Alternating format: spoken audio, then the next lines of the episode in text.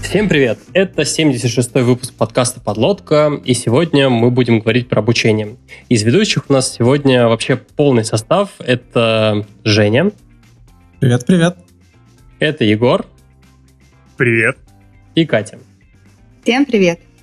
А в гости мы на, такой, на такую интересную тему решили позвать Александра Ложечкина. Он руководит евангелистами в Microsoft. А, привет, Саш. А, привет, друзья. А расскажи немножко вообще о том, а, чем занимаешься. Да, я работаю в Microsoft последние 14 лет. И когда-то я пришел в Microsoft евангелистом, и я был первым, кто в России не побоялся написать это слово на визитке. Надо мной много лет смеялись. А, спрашивали, где моя ряса, где там кресты, там всякие прочие атрибуты религиозные.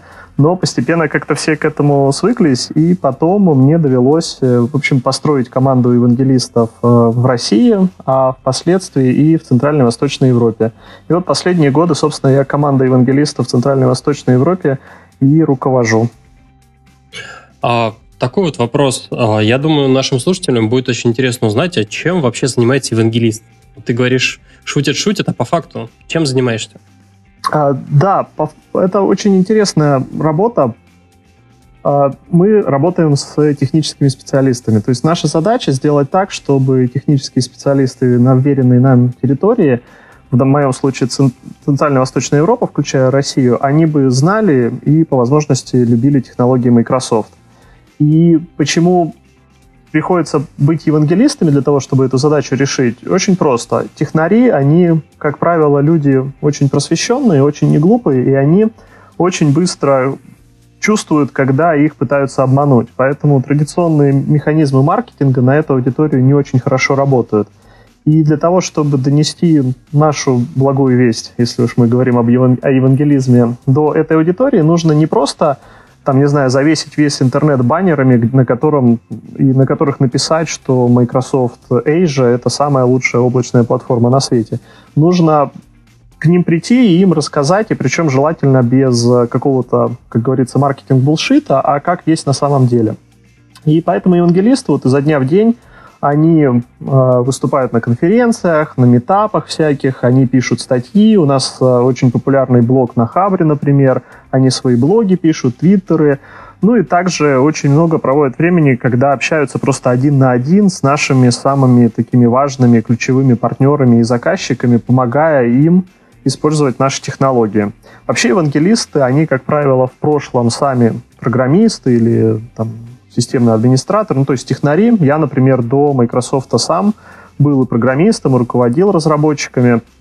И это просто обычно программисты, они такие люди очень интровертные и не способные общаться с другими людьми. А маркетологи, они, как правило, очень хорошо общаются, у них хорошо подвешен язык, но они ничего не понимают в технологиях.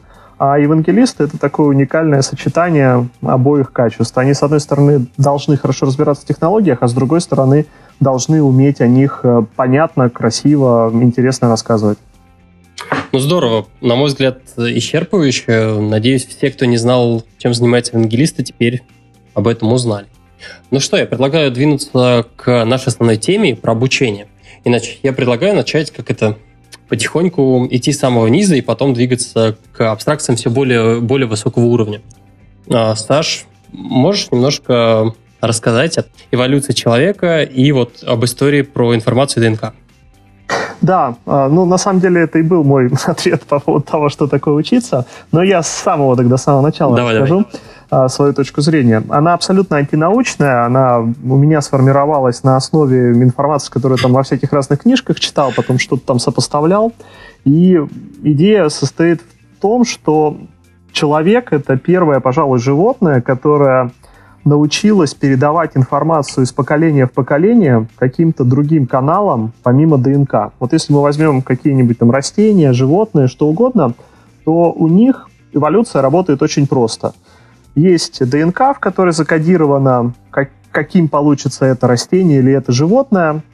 Если какие-то позитивные признаки образовались у, в ДНК, то, скорее всего, такая особь, допустим, животного или такое растение, оно, скорее всего, даст много потом, потомства. Поэтому какие-то позитивные признаки таким образом в ДНК закрепляются, и вот постепенно э, животное или растение эволюционирует, пока не становится очень совершенным и подходящим среде.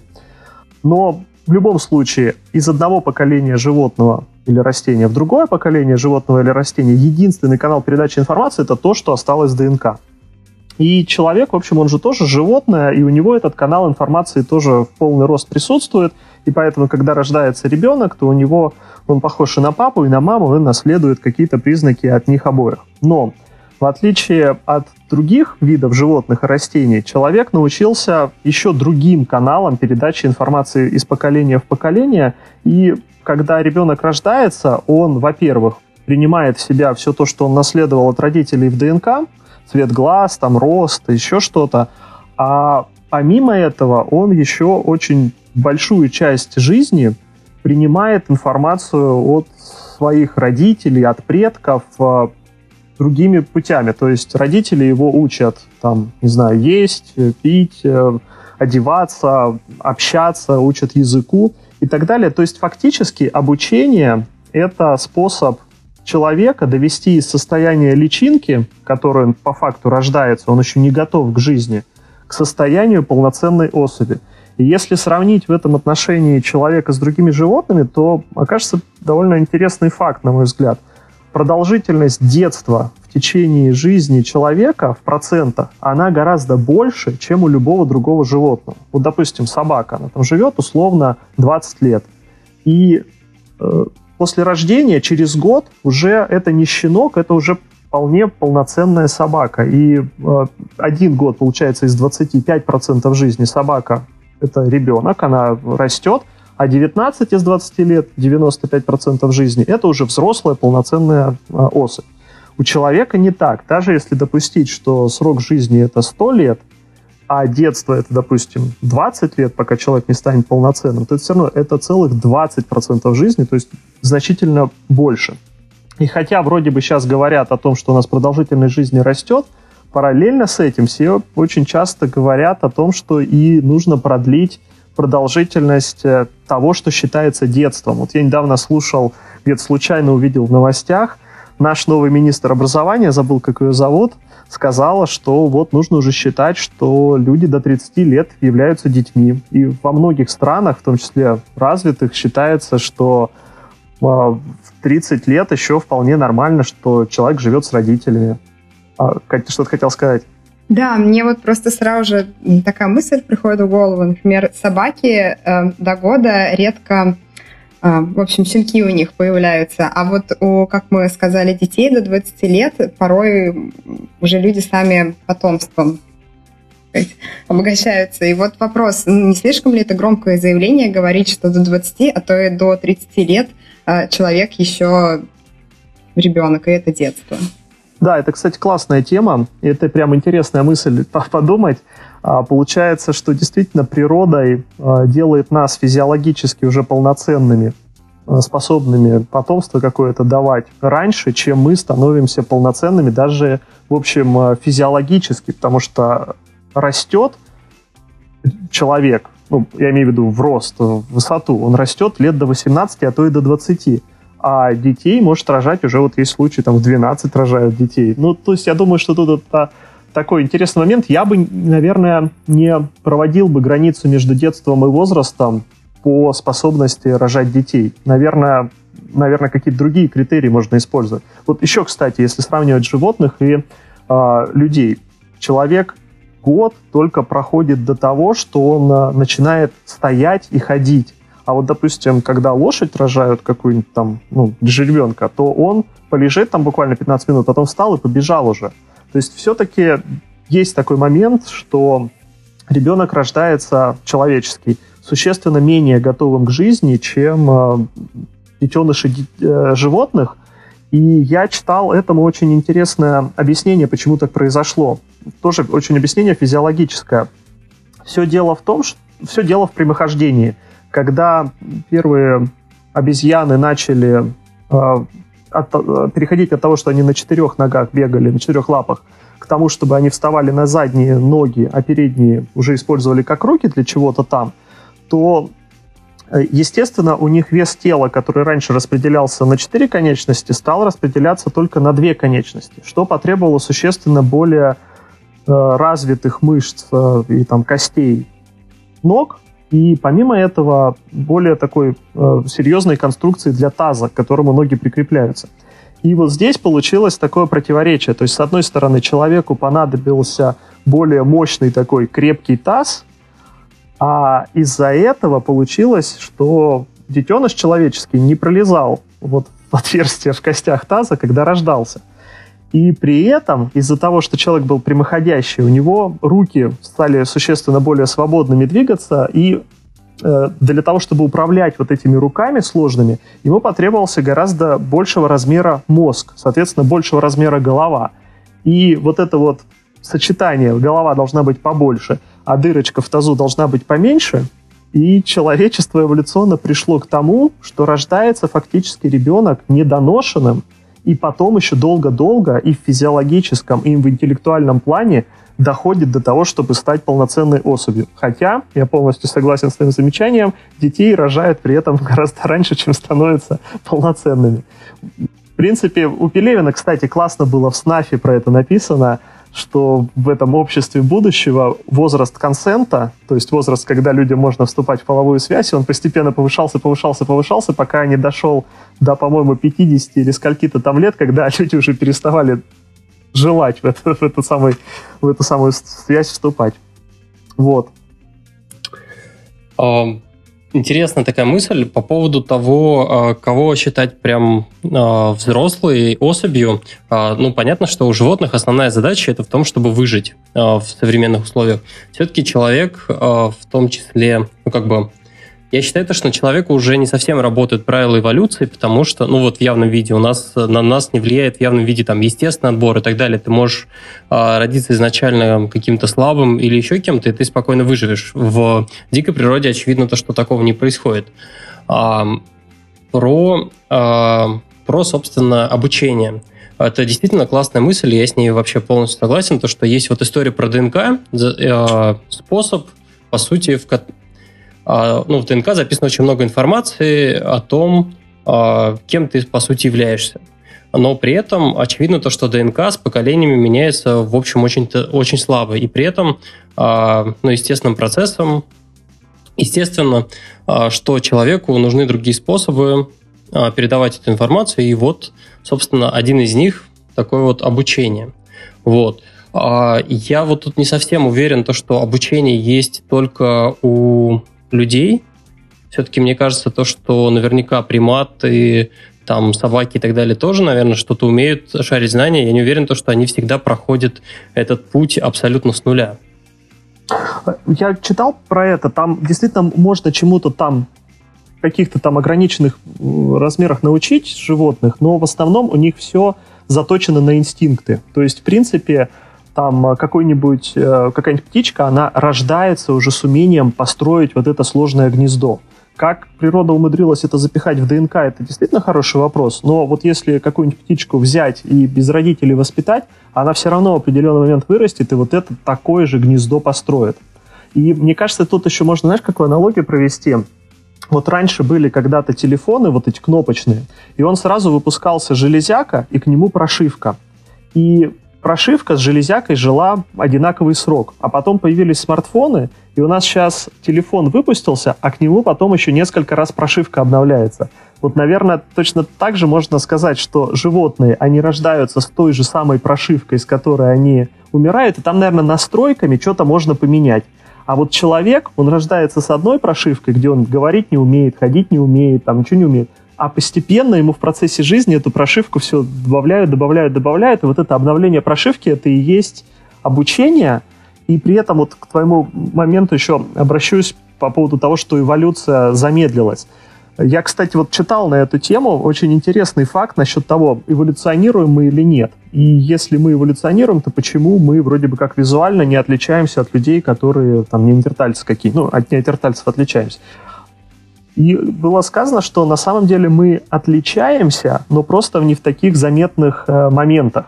И вот интересный факт, что у людей 10 тысяч лет назад а, люди 10, 10 тысяч лет назад практически не могли переваривать лактозу. То есть они могли потреблять человеческое молоко, а коровье молоко, в котором лактоза есть, они не могли потреблять, он, оно у них не переваривалось. 10 тысяч лет назад, 10 тысяч лет назад процент людей, которые лактозу переваривали, был там 1%. А сейчас среди нас 75% прекрасно едят мороженое, пьют э, латте и... А это, получается, какой-то доминантный ген оказался, то, что оно распространилось? Так. Ну, он мог быть и рецессивным, просто он мог быть э, супер полезным просто. И поэтому мы mm. сейчас гораздо а, лучше потребляем э, коровье mm-hmm. молоко, чем наши предки. А второй момент по поводу этого. Эволюция, перейдя в софтовую часть, то есть эволюция уже перестала быть железячной mm-hmm. на уровне ДНК, она стала софтовой, и поэтому мы, у нас сейчас эволюционируют не обязательно гены и какие-то признаки, хотя они тоже эволюционируют, а у нас скорее эволюция происходит на уровне идей. И появляется какая-то идея, там, не знаю, сначала был там иудаизм, и все там, у, круто, классная религия. Потом бах, ее перепрошили, стало христианство. Потом это иудаизм 2.0 и он там идет какое-то время. Потом еще 600 лет проходит, появляется там иудаизм 3.0 под названием э, ислам. Потом еще какое-то время все такие, так, а мы сейчас вот 2.0 была неплохая версия, давайте мы протестан... протестанство изобретем, и у нас будет 2.5, при этом параллельно там сунниты и шииты и так далее. Я это не даю сказать Егору, извиняюсь. Да не-не-не, ничего страшного, я просто говорю, мы уже вступили на тонкую грань и говорим, что иудаизм 2.0 это ислам. Поэтому пока мы не зашли очень далеко. А, хочу добавить, что я вот сейчас как раз читаю довольно интересную книгу «Сапиенс», по-моему, «История человечества» называется.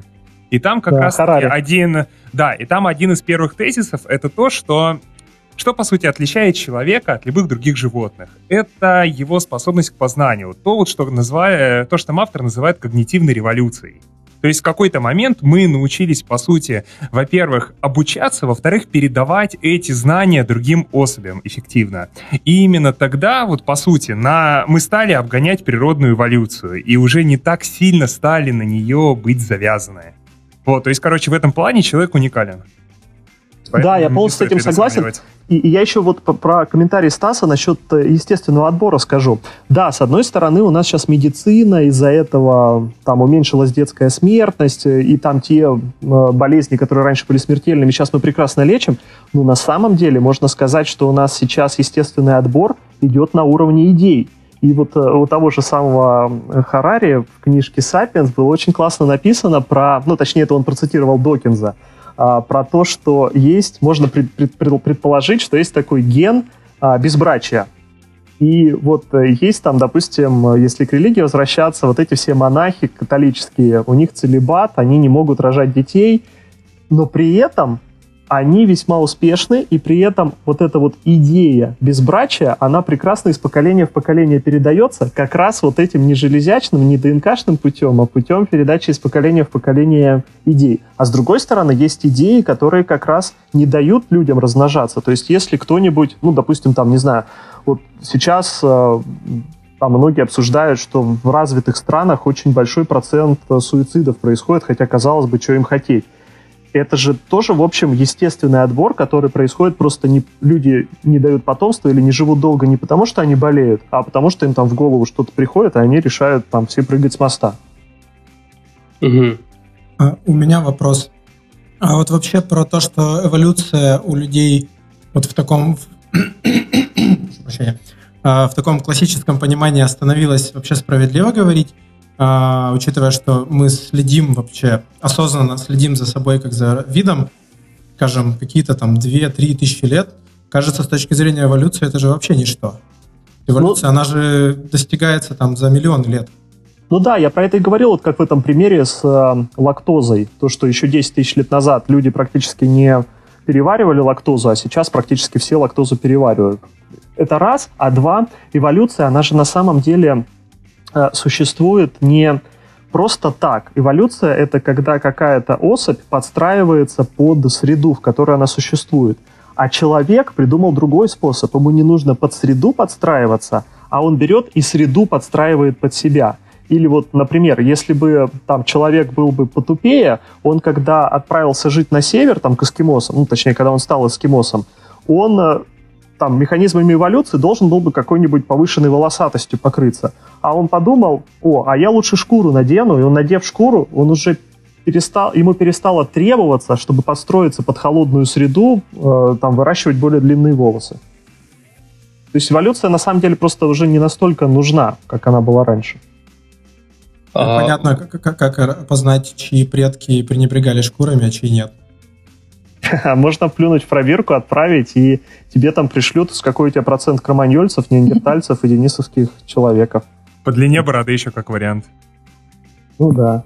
Мне кажется, тогда можно предположить, что через э, тысячи, десятки тысяч, миллионы лет мы, наш вид примерно визуально останется таким же, потому что нам уже не надо будет сильно адаптироваться а я, среду. А я думаю, то, что это все будет... Э, ну, то есть Почему, почему, мне кажется, не так важно вообще следить за ДНК? Потому что вот-вот мы стоим на пороге того, чтобы эту ДНК менять и двигать. Собственно, мы меняем уже ДНК растений и животных, и, в общем-то, до э, того, чтобы мы начали рулить генами человека, осталось тут ну, всего ничего времени, и следить не надо, надо уже править. Ну да. Вот. Это классная история а, про биологию. Я предлагаю еще поговорить, собственно, про нейронные связи. У меня есть интересная история. История про а, то, как можно тренировать какие-то, скажем так, личные качества. Например, такое личное качество, как щедрость. А, на мой взгляд, прям отличный пример, что делают монахи буддистские. Они, в общем, выставляют руку, закрывают глаза и представляют то, что на этой руке лежит что-то самое важное, самое дорогое, что у них есть. После этого они берут и откладывают в сторону. А, и вот так вот повторить в цикле очень-очень-очень много раз. А, если посмотреть, что происходит в этот момент с точки зрения биологии, вот а, тут важно, что поверить в то, что это самое главное, а после этого, собственно, отдать, потерять это, по сути. Когда ты многократно повторяешь эту процедуру, с точки зрения мозга у тебя уже появляются нейронные связи, и в следующий раз, когда у тебя а, аналогичная ситуация появится в реальной жизни, ты это сделаешь а, намного проще и без раздумий, потому что у тебя уже дорожка в твоем мозгу проторена, и это вот прям, на мой взгляд, хороший пример того, как можно, собственно, натренировать какое-то качество, хотя, казалось бы, ну, то есть некоторые считают то, что э, у человека есть какой-то набор качеств, и это его в некотором смысле как такой идентификатор, который зависит от исключительно его генов и ничего кроме, но вот хороший пример того, что мы можем менять, э, менять даже вот такие вот вещи. Интересно, а можно так привыкнуть зарабатывать? Сидишь и представляешь, как у тебя рука так протягивается, ты берешь что-нибудь ценное и кладешь себе в карман. А, ну, то есть привыкнуть к богатству или... Ну, привыкнуть к богатству, наверное, можно. Ну, чтобы... Научиться зарабатывать и привыкнуть к этому. Не, но кроме, кроме шуток, так можно сделать. Э, ну, то есть, если ты чувствуешь то, что деньги очень важны для тебя, наверное, можно вот так вот представлять и представить, ну, и, и прийти к тому, что деньги — это всего лишь бумага, вот это все. Стас, а ты уверен, что они развили в себе это качество за счет механических движений да, и образованию неких связей, а не за счет того, что они кучу времени посвятили этой тренировке и в общем, вот этот факт в их голове скорее при принятии решения уже на них воздействует. Вот так. А, мне, ну, не знаю. Я вот еще тогда есть хороший пример в эту же сторону. Это спортсмены всевозможные, которые тренируют реакцию или выполнять какие-то автоматические действия. То есть, э, блин, у кого же это было? Про... В общем, много кто рассказывает про систему 1 и систему 2. Система 1, она глупая, она выполняет какие-то наши действия, установки неосознанно. И система 2, она умная, но она требует очень много энергии. Из-за этого, в общем-то, э, система 1 много работает, а система 2 приходит иногда и а, всех спасает, скажем так. Ну, то есть это вот тема 2, получается, какой-то осознанный человек. А, и вот, а, вот эта вот история про тренировку щедрости, про там, не знаю, отбивать мячи, стоя на воротах, или еще какие-то вот такие вот вещи автоматические, они, эта история про систему 1, и прям примеров, на мой взгляд, довольно много.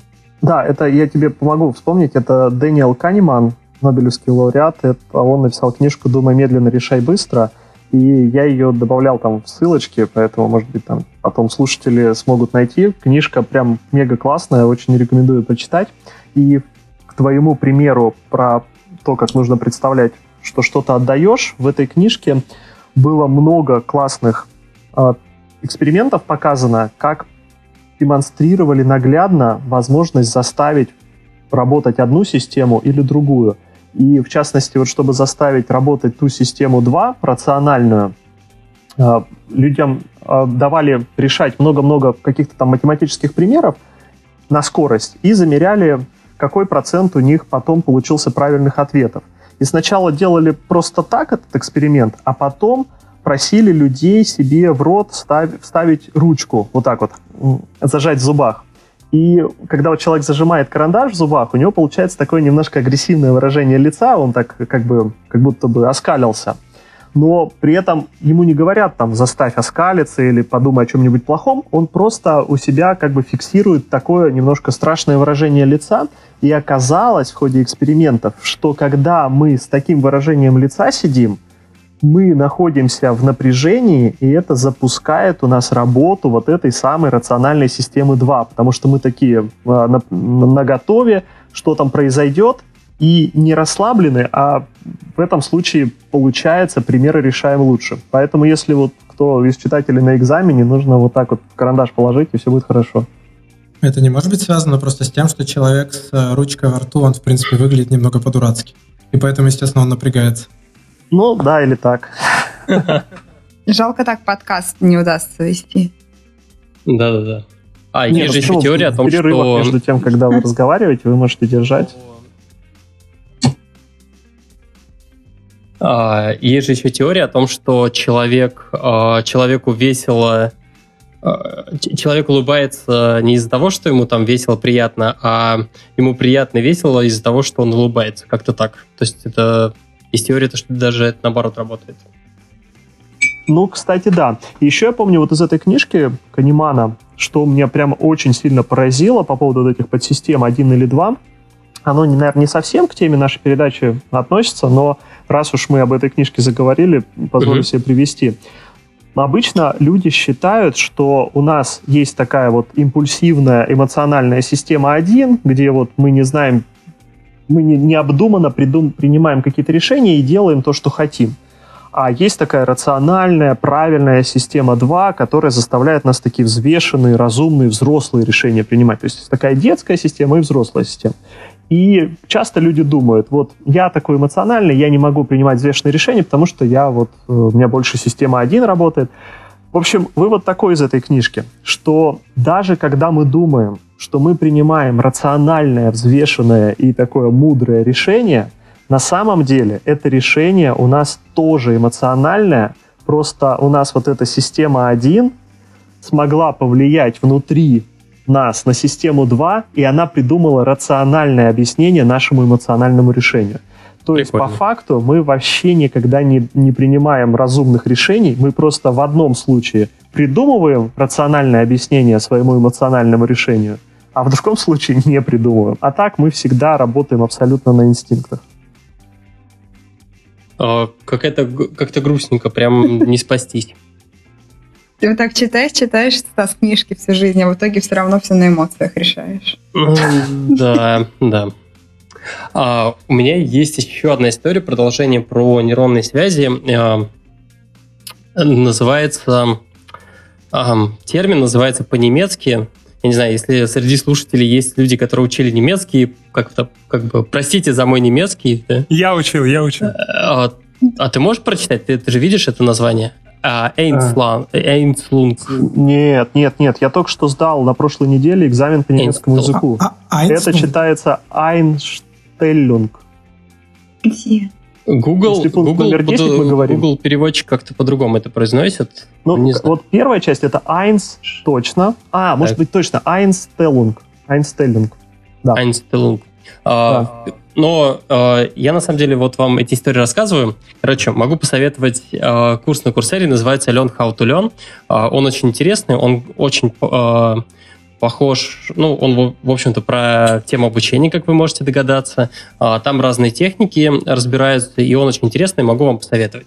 Так вот, а, там, несмотря на то, что курс был на английском, они вот а, термин используют на немецком, и, наверное, это какое-то устоявшееся такое название. В чем идея? Идея в том, что когда вот представьте, есть какая-то задача, да, вы ее решаете и решаете определенным способом. Наверняка у вас в школе была какая-то задача придумать придумать решение каким-то другим способом. И это довольно сильно приводит нас в ступор. Это даже частенько намного сложнее, чем взять и решить ее первый раз. А, потому что каждый раз, когда мы пытаемся а, придумать что-то уникальное, зная готовый какой-то ответ, наш мозг ленится, и он нас возвращает к этому готовому ответу. И э, собственно, отчасти а, считается то, что это причина того, из-за чего чем ты становишься старше, тем меньше вероятность того, что ты сделаешь крупное открытие, потому что а, ты, будучи ученым, ты изучаешь вот эти вот все готовые решения, и в сущности каждый раз, когда ты пытаешься придумать что-то другое или что-то такое вот уникальное, ты постоянно возвращаешься к этим готовым решениям. У тебя мозг возвращает к тому же самому. Ты ходишь в этом плане по кругу, а, потому что у тебя уже там, где, скажем так, а, свежий мозг без прописанных таких нейронных связей может а, их еще просто нет, он не знает, может быть, хорошего решения, или у него это в голове как-то не устоялось. Где еще может прописаться что-то интересное, у тебя уже там готовый, готовая такая в мозгу автострада, и ты с нее съехать особо ты уже не можешь. Вот. Ну, я читал такое, кстати, что практически все великие математики сделали свои самые крутые открытия до 30 лет. И если ты вот пошел работать математиком, и если ты до 30 лет не, там, какую-нибудь теорему Ферма не доказал, ну, теорему Ферма доказал, доказал Уайлс чуть позже, но, в общем, начал он ее в 18 лет доказывать, то уже все ты пролетел, потому что ты уже не придумаешь каких-то новых связок. Вот я могу порекомендовать книжку очень прикольную как раз про доказательства теоремы Ферма. А, называется «Великая теорема», автор Синг. Я забыл ее в список литературы добавить, потому что не думал, что мы сюда дойдем. И там очень прикольно рассказано, как теорему Ферма доказали. И оказалось, что доказательство теоремы, ну или, по крайней мере, очень большой подход к доказательству теоремы был сделан каким-то там японским математиком сразу после войны, забыл его фамилию. И Япония тогда вообще считалась очень отсталой страной, разрушенная бомбардировками, войной и так далее. В математике японцы вообще никогда не были крутыми. И там живет такой математик, сидит, долбает, там что-то там делает. Он еще совсем молодой парень, студент – и вдруг он говорит, вот я посмотрел на ряды Тейлора, какие бывают ряды Тейлора, и посмотрел на эллиптические функции, какие бывают эллиптические функции. И вот мне кажется, что каждому из рядов Тейлора а, соответствует какая-то из эллиптических функций. И все, он там поехал на конференции всякие, это все рассказывать, это гипотеза Накамуры, по-моему, называется, как-то так. И он везде вот с этими докладами выступал, и ему все говорили, чувак, ты полностью больной, такого быть не может. Вот ряды Тейлора — это вот одна часть математики, а эллиптические функции — это вообще другая часть математики, они никак между собой не связаны. А он продолжал в это верить, ему никто не верил. В итоге была очень романтическая история.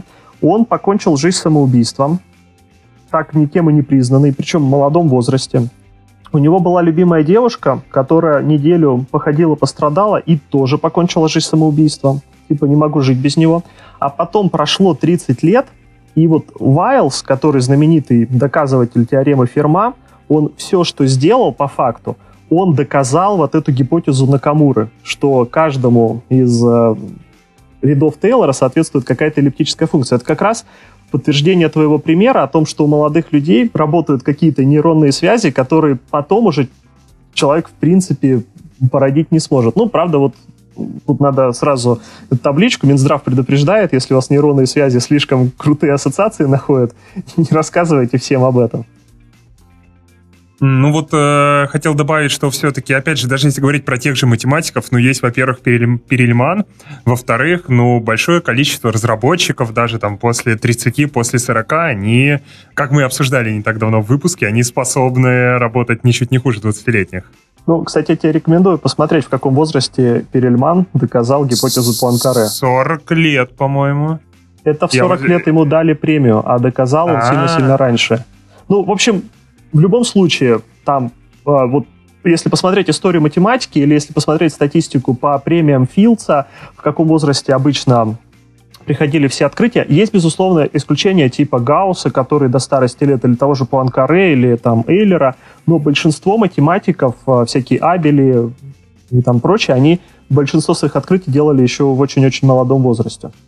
Вот вопрос, делали именно в возрасте или можно такую, ну как сказать, инертность э, уже а, мозга лечить какой-то сменой деятельности и контекста, чтобы потом, допустим, вернуться и воспринять картину по-новому. Это не только, да, я про математику говорю, а про все в целом. Может ли это помочь э, все-таки найти тот новый взгляд на существующие проблемы? Как ну, профилактика? Ну да, это, ну, мне кажется, что тут скорее, вот ты правильно очень, мне кажется, термин использовала профилактика. Мне кажется, для того, чтобы в мозгу не застекли, как-то там не засыхали вот эти вот связи, нужно просто постоянно его чем-то будоражить. Ну и мне кажется, что ответом на вопрос, как сделать так, чтобы все там не совсем не застекленело, является постоянная учеба. То есть ты постоянно учишься. И вот здесь, кстати, такую мысль еще хотел привести. А, мы сейчас живем в очень интересное время, и мы, пожалуй, первое, может быть, второе поколение, которое живет в такой системе. Все предыдущие поколения – как правило, сменялись реже, чем сменялись какие-то большие тектонические сдвиги с точки зрения цивилизации или технологий. То есть, допустим, изобрели паровоз, и паровоз там существует 150 лет, и в течение жизни паровоза несколько поколений сменилось. Потом бах, отказались от паровозов, пересели на самолеты, и потом пошли самолеты, и самолеты тоже в течение нескольких поколений существуют. Или там радио изобрели, оно долго существует, пока не изобрели телевидение. А мы сейчас живем в таком мире, когда вот радикально прям концепции все меняются на протяжении жизни одного поколения. И поэтому, если раньше можно было родиться, сказать, так, я пошел в паровозы, научиться паровозам и всю жизнь делать паровозы, и, в общем, ок – то сейчас мы вынуждены, такая модель не работает, поскольку еще в течение нашей жизни, скорее всего, все поменяется. Вот мы с вами растем в эпоху интернета, мы привыкли к интернету. Вполне может быть, что там завтра изобретут какие-нибудь телепатические там коммуникации, или изобретут там вот то, что Стас говорил, там изменение ДНК, и мы начнем там как-нибудь чувствовать что-нибудь по-другому. То есть мы, скорее всего, еще в течение нашей жизни переживем какой-то такой драматический перелом, и все наши знания, которые были до этого, обесценятся. Программисты это особенно сильно ощущают. То есть, допустим, там 15 лет назад программисту достаточно было знать C++ и все, а сейчас фреймворки на JavaScript появляются в год по 5 раз, и ты там в начале года изучил какой-нибудь там React, а он уже к концу года абсолютно потерял свою актуальность.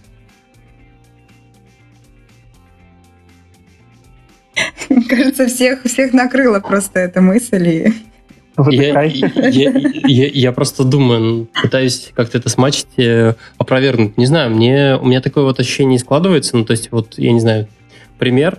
А, у меня бабушка, она, собственно, работала тем, что... Она, в общем, писала программу на перфокартах и так далее. И, в общем-то, она, выйдя на пенсию, ну, понятно, что она по, по ходу ее жизни вот это вот все прокачивалось, но так или иначе она а, примерно одним и тем же занималась. Ну да, инструмент эволюционировал, но мне кажется, так и раньше происходило. Словно говоря, в начале кузнец кузнеца было что-то совсем простое, потом появились там дополнительные какие-то инструменты, появилась возможность э, там, не знаю, температуру увеличивать, еще что-то. Ну, э, не знаю. Не, ну в любом случае, смотри, частота изобретений таких радикальных, она стала реже. Вот, то есть, допустим, там ковать железо изобрели там возможность тысячу лет до нашей эры. И долго-долго вот в этой технологической базе оставались. А сейчас у нас такие концепции меняются, не знаю, каждые 10 лет. Ну, а какие, например, концепции? Вот интернет, мобильный телефон? Ну, да, да интернет. Сколько прошло времени то есть от изобретения радио до изобретения телевизора прошло там 50 лет, а от изобретения телевизора до изобретения интернета там 30 лет, от изобретения интернета до видеозвонков по скайпу произошло там 15 лет, то есть они все ближе, ближе и ближе происходят. Ну, окей, да, в этом что-то есть.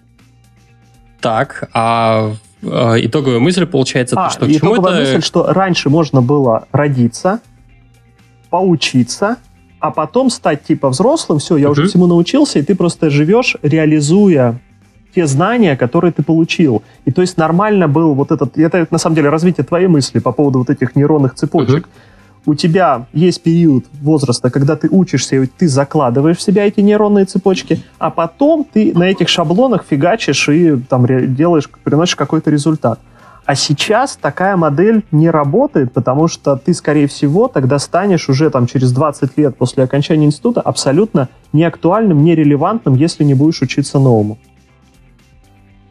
Ну, вот если экстраполировать, может получиться, что технологии начнут меняться настолько быстро, что а, люди, ну, вот у тебя уже, получается, сформировались эти нейронные связи, все, уже больше ничего не можешь выучить, и ты просто в 30 лет уходишь на пенсию, потому что ты не успеваешь за прогрессом, просто за ежедневным, скажем так, прогрессом. Либо ты делаешь так, что у тебя нейронные связи продолжают меняться на протяжении всей жизни, и для этого ты постоянно чему-то учишься, а не переходишь от того, что вот я выучил, и новому не учусь. Вот я, например, взял и три месяца назад решил выучить немецкий язык. И, в общем, лето на это потратил, и я дошел от нулевого знания немецкого до того, что я могу там общаться на каком-то базовом уровне, и даже сдал экзамен. И, в общем, пользы какой-то практической от этого немецкого языка никакого нет, но мне было просто по кайфу обучиться, обучиться чему-то новому, при том, что я к языкам вообще никак не предрасположен. А, но интересно, как это с точки зрения мозга работает. То есть, э, если вот та теория верна, получается то, что они у тебя прописаны, и ты как это... Мысль получается из серии э, «старую собаку нельзя обучить новым трюкам», а тут получается то, что вроде как можно, и это, это может Мне происходить кажется, что- постоянно. Мне просто кажется, что умение учиться — это тоже навык, который можно тренировать. Если ты учился только в школе и институте, а потом стал взрослым и перестал учиться, то ты через какое-то время не сможешь учиться, у тебя не смогут перестраиваться эти связи. А если ты учился в школе, учился в институте и после института постоянно тоже учишься чему-то новому, у тебя вот эти связи становятся перекоммуни... перекоммутируемыми, и ты в течение всей жизни продолжаешь э, сохранять способность учиться. Тут, тут, тут же есть, по-моему, совсем бытовой пример.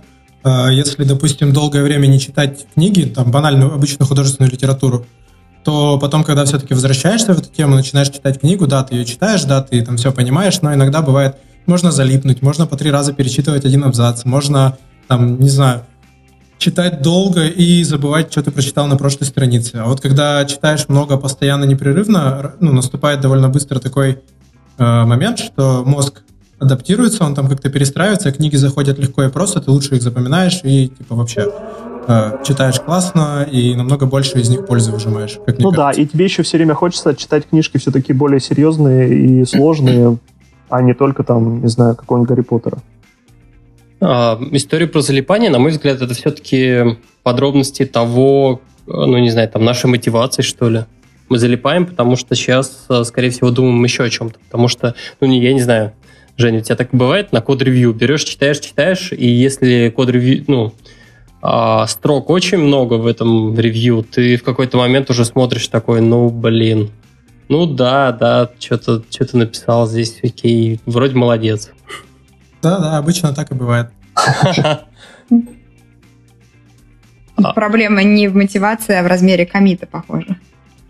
Я шучу, но вообще, да, действительно бывает, особенно под вечер, особенно после какой-нибудь встречи непростой, когда ты садишься и смотришь, и ты даже вникать не хочешь в то, что, что за задача вообще была сделана. Главное, криминала нет, точки запятыми расставлены правильно. И. Компилируется, значит, Да, работает. Мы тут немного забегаем вперед, но, в принципе, давайте сейчас обсудим. А, Я, ну, я рассказывал уже про курс Learn How to Learn, и там была такая вот... а, Там разбирались техники эффективного обучения. Да? А, Там рассказ... Ну, как это... Не знаю, американские ученые, наверное, взяли дву группу, две группы студентов а, и выдали им определенный материал, который им а, надо было выучить. Вот. Первая группа студентов, соответственно, а, им дали материалы, дали какие-то тетрадки и сказали им о том, чтобы они научились за счет того, чтобы взяли и переписали этот текст себе один в один. Ну, то есть э, там же, как это считается, забыл, не механическая память, ну, вот память руки как бы. Никто не помнит. Мыши... Как... Мышечная? Да, вот точно. Э, ну, что-то в духе мышечной такой вот памяти, что ты это запоминаешь, и потом за счет этого можешь без проблем это все воспроизвести. Вторую Вторую группу студентов им поставили следующую задачу. Их попросили взять и написать конспект, написать обязательно своими словами. А в конце, когда они взяли, ну, переписали это своими словами, а, попроси, ну, у них забрали тетрадки, попросили их взять, ну, выдали чистые листы и попросили их с нуля взять и это воспроизвести.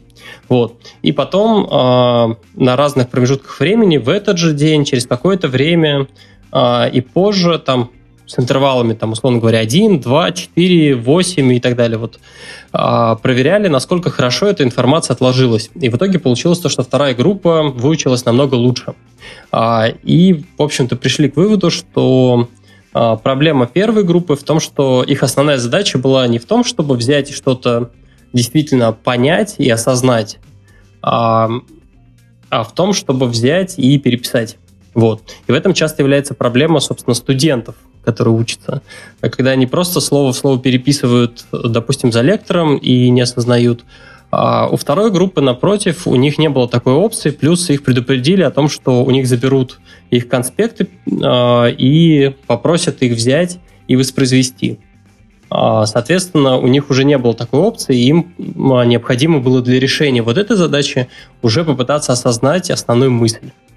Я подозреваю, что если бы была бы еще третья группа, которую бы попросили не переписать, не записать своими словами, а научить кого-то тому, чему только что научили их, у них был бы еще там лучший результат, потому что вот мне кажется, что лучше всего сам понимаешь, когда кому-то объясняешь. Ну или, скажем так, ты сам только в этот момент осознаешь, ты понял это или не понял. Я в свое время придумал даже теорию разных уровней понимания. Там один уровень понимания — это когда ты просто можешь воспроизвести. Второй уровень понимания — это когда у тебя есть ощущение, что ты, в общем, все понял. А третий уровень понимания — это когда ты способен кому-то другому объяснить. И вот этот вот э, третий уровень понимания, что ты способен кому-то, а другому объяснить, вот это самый такой классный уровень. Это только на этом уровне ты и понимаешь, что ты наконец-то понял, о чем идет речь. Угу. Это похоже на а, Сюхари, по-моему, да? А, когда первый уровень, когда ты просто чем-то владеешь, и у тебя владение чем-то, инструментом каким-то на уровне а, карго-культа. Второй уровень, когда ты начинаешь а, понимать какую-то суть, можешь а, отходить немножко от стандартной инструкции.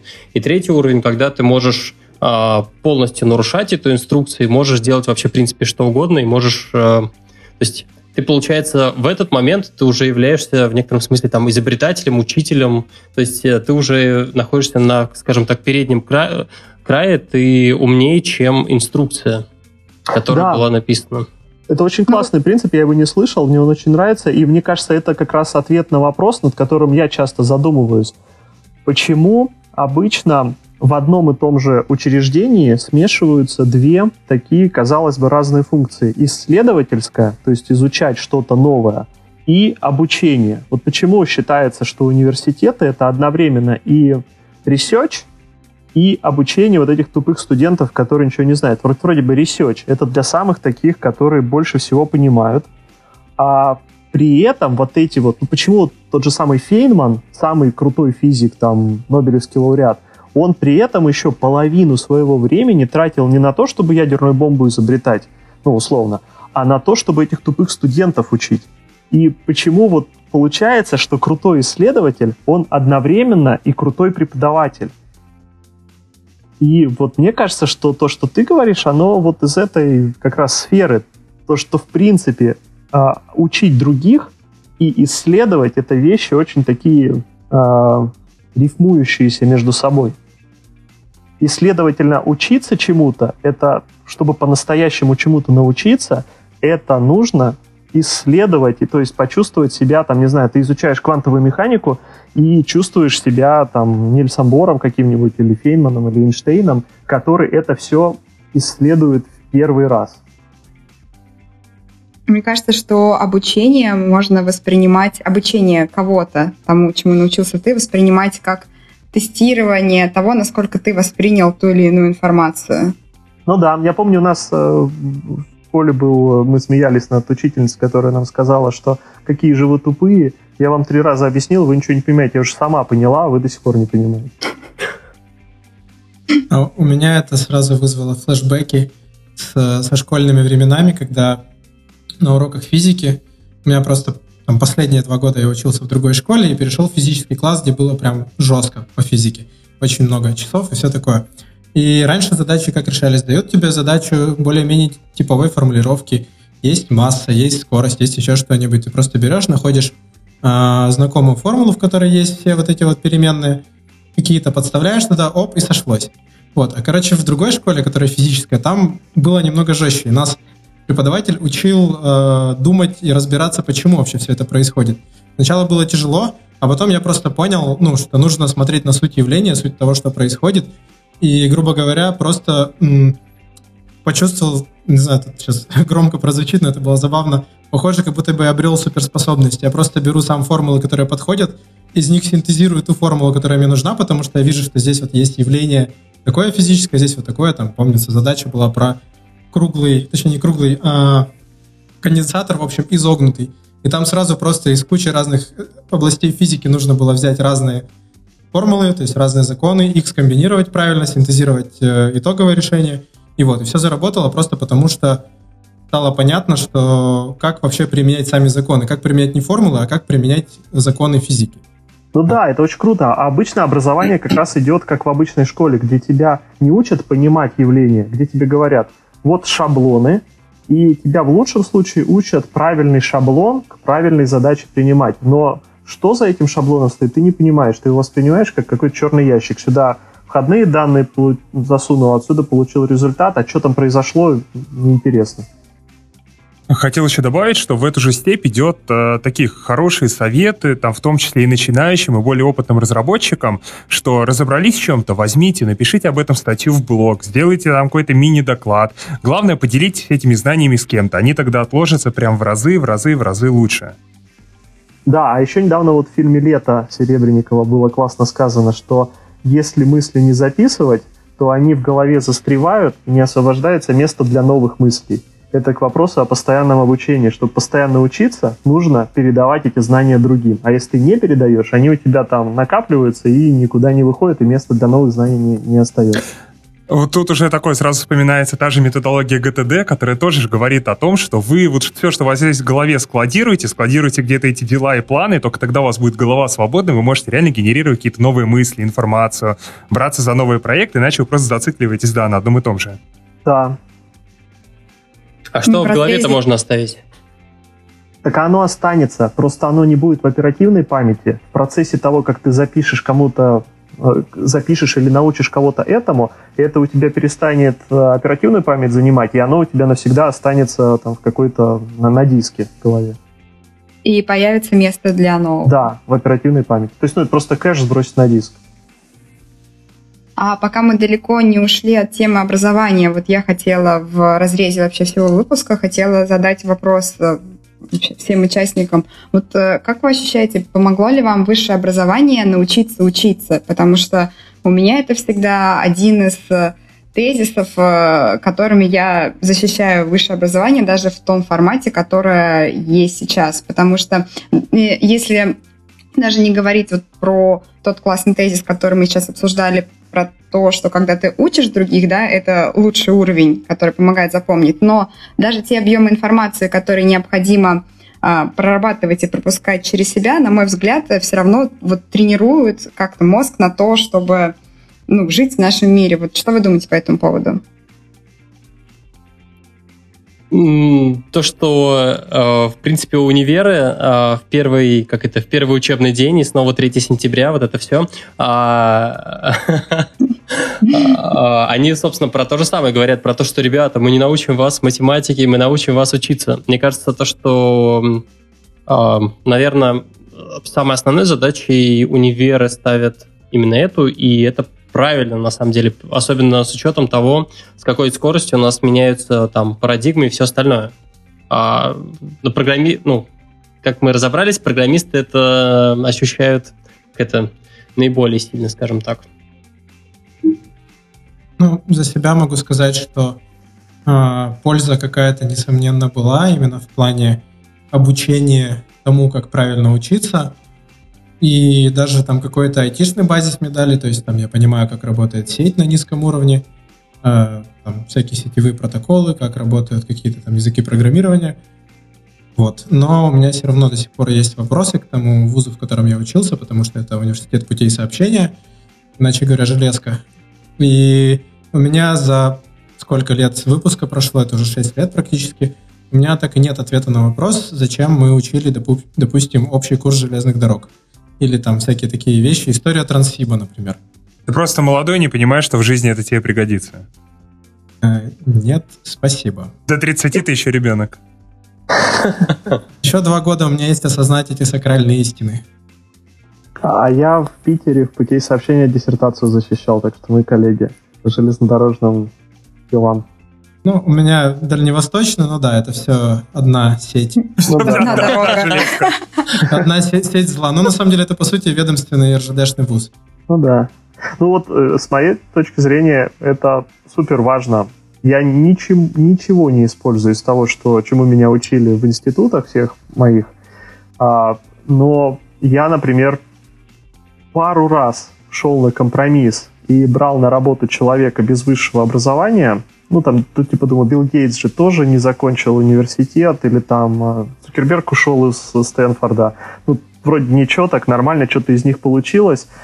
И я вот шел на компромисс, э, тоже вроде нормальный человек, надо брать, но оба раза я разочаровывался, потому что мне кажется, вот получение высшего образования, даже нашего, даже плохонького, это уже говорит о человеке, что он способен перед собой поставить long-term цель, и он к этой long-term цели способен прийти, и на пути этом у него будут злобные преподы стоять, которые будут придумывать всякие квесты сложные, а ты типа вот пойди туда, а ты сделай вот это, и он все равно эти все квесты проходит и это делает, поэтому я бы даже сказал, что это не только способность учиться, хотя, безусловно, это есть, но еще и способность, в принципе, реализовывать какой-то длительный проект.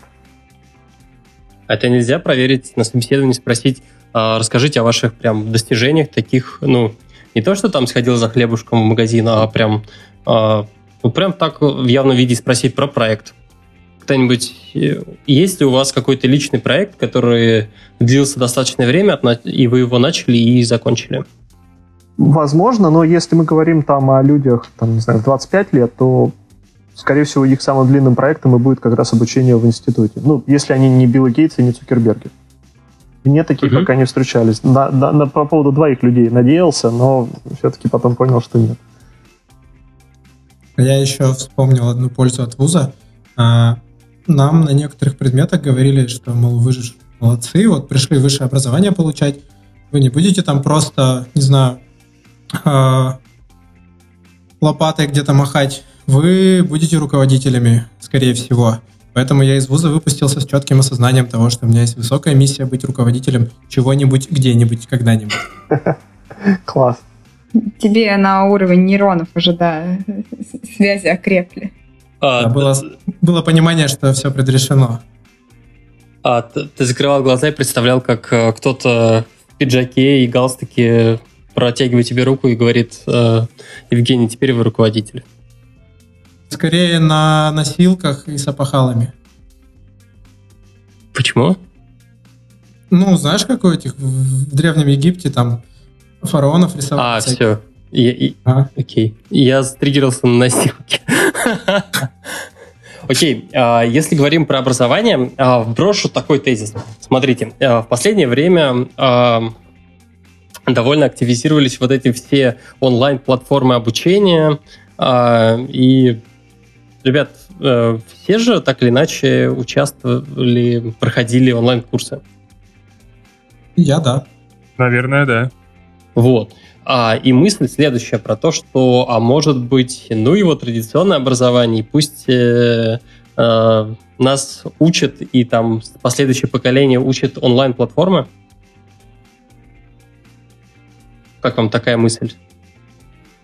Если традиционное останется традиционным и не будет никак э, изменяться, то все может быть. Мне кажется, тут дело не в традиционном ВЗ онлайн-платформы, а в том, кто быстрее адаптируется под новые реалии, под то, какие есть новые технологии для обучения. Да? Например, то же самое, как э, можно язык учить сейчас с помощью приложений и в довольно более интересных механиков, там, геймификации и прочее, прочее. Мне кажется, многие онлайн-курсы за счет этого, а, если говорить не, не просто про курсы, которые представляют собой сборник э, записанных видео с лектором. Стас, а ты вот хочешь поговорить про курсы как э, платформу обучения или курсы как контент, который там есть? Потому что, мне кажется, эти вещи стоит немного разделять. А почему разделять? Ну, смотри, как платформа, допустим, это круто, но есть проблема в том, что контент, во-первых, а, довольно слабо модерируется на ряде площадок. То есть, допустим, там может быть откровенный трешак на самом деле. А, это первая часть. А вторая, что, по сути, у тебя может быть такой информационный передоз. То есть э, всевозможных курсов на разные темы, их э, какое-то безумное количество. И тебе никто сверху, там никакой дядя из Министерства образования не говорит, что у тебя впереди 11 лет, за которые ты должен получить вот такой-то вот набор знаний, чтобы быть полноценным членом общества. Э, кажется, что не все способны, там не все родители способны адекватно подобрать вот тот самый набор э, знаний, который нужен их ребенку. Но это всего лишь история про то, что платформе надо немного, наверное, прокачаться и а, готовы... Ну, то есть, подожди, во-первых, а, та же самая Курсера предлагает готовую прям специализацию. И а, в этой специализации... Хотя, я не знаю, специализацию формирует создатель контента? Не знаю. Вот, и еще один момент, а, что все-таки школа, университет, это же во многом социализация. То есть это, допустим, не знаю, для меня, что школа, что универ, я особо знаний там не получал, потому что учился я не так уж много. Но социализацией я занимался ого-го как. И вот этот профит я оттуда вынес. Подожди, ну ты это можешь залить каким-нибудь э, футбольной секцией и вот этим всем. Э, спорный все-таки тезис, потому что, э, я не знаю, можете закидать меня камнями, мне нечем подтвердить, но кажется, что это все-таки очень-очень-очень разные, разные экосистема, так, наверное, можно назвать. Разные социальные отношения устанавливаются в группах, которые, ну, либо занимаются спортом, либо, я не знаю, собираются поиграть во что-нибудь, либо учатся. Это все-таки разная история. Эм, идея для стартапа – агрегатор курсов. Представляем вам программу из актуальных курсов э, на 3, 5, 7 лет. А, мы научились а, видеть рейтинги на Курсере и сортировать их. А, ну и вообще... Да, Саш. А, вот к этому вопросу, можно я расскажу немножко, я уже упомянул, похвастался о том, что я немецкий выучил за лето. Можно я немножко расскажу о своем опыте, потому что для меня он был Давай. прямо э, eye-opening э, опыт точки зрения того, как поменялось обучение. Я английский учил еще в школе, как, естественно, ничему в школе не научился. Потом еще ходил там в британский совет, его еще тогда не закрыли, потом к преподавателям. Ну, в общем, английский я худо-бедно освоил, а способностям к языкам я вообще не обладаю. А тут вот решил немецкий выучить и посмотрел, как сейчас выглядит а, обучение языку. Понаставил себе кучу всяких приложений, а, всякие в онлайне курсы, курсы посмотрел. И я пр- прямо был поражен, насколько обучение на примере языков ушло вперед, и насколько оно сейчас не похоже на то, что было раньше. Первый момент, который я отметил, это то, что там все сделано так, что тебе супер интересно. Ты не... Вот мы привыкли к тому, ну, по крайней мере, я привык к тому, что вот ты в школу приходишь на 1 сентября, и тебе говорит директор школы, вам будет трудно, вам нужно постараться, но потом из вас, может быть, выйдет нормальные люди. То есть изначально раньше образование позиционировалось обучение как что-то такое тяжелое, что нужно стараться, а иначе тебя побьют розгами. А тут я понял, что можно учиться чему-то абсолютно в удовольствие. Это не заставляет напрягаться, ты что-то там делаешь, и тебе прикольно. Тебе при этом дают задания специальные, которые такой сложности, где тебе, с одной стороны, пришлось чуть-чуть напрячься, но с другой стороны, ты заведомо смог их решить, и у тебя такой кайф от достижения результата. То есть это первый момент, который я заметил в обучении, это то, что обучение может быть не трудом, а развлечением. Второе, вот уже Катя упоминала, геймификация тоже супер круто работает. Я поставил себе одно из приложений, это было Duolingo. Я тут же заплатил там кучу денег за то, чтобы оно у меня было платным, со всеми фичами. И там одна из э, способностей этого приложения или возможностей это то, что оно тебя мотивирует заниматься каждый день. И я случайно в Америку летел из-за часовых поясов, пропустил один день. И на следующий день мне приложение говорит, ай-яй-яй, ты пропустил один день. Я думаю, ну ладно, фиг с тобой, убрал эту нотификацию. Через день опять, ай-яй-яй, ты пропустил вот тогда один день. Хочешь убрать нотификацию? Заплати 300 рублей. Я был возмущен этим, думаю, я вам заплатил уже 5000, а вы с меня еще просите 300 рублей за то, что я сам пропустил один день. Ну, я один день это так потерпел. Но второй день думаю, ладно, бог с ним, я заплатил эти 300 рублей, но думаю, меня развели как последнего лоха на эти 300 рублей, но потом я понял, что я за 300 рублей купил гораздо больше, чем убирание нотификаций. За 300 рублей я купил супер мотивацию не пропускать ни одного дня. И с тех пор у меня был такой страйк, 100 там сколько-то дней, я каждый день занимался, и мне прям хотелось, потому что мне не хотелось больше платить 300 рублей вот эти вот всякие ачивки, которые там дают, что ты там выучил пять слов за день или еще что-то, это все очень прикольно мотивирует, хотя я вроде бы взрослый рациональный человек.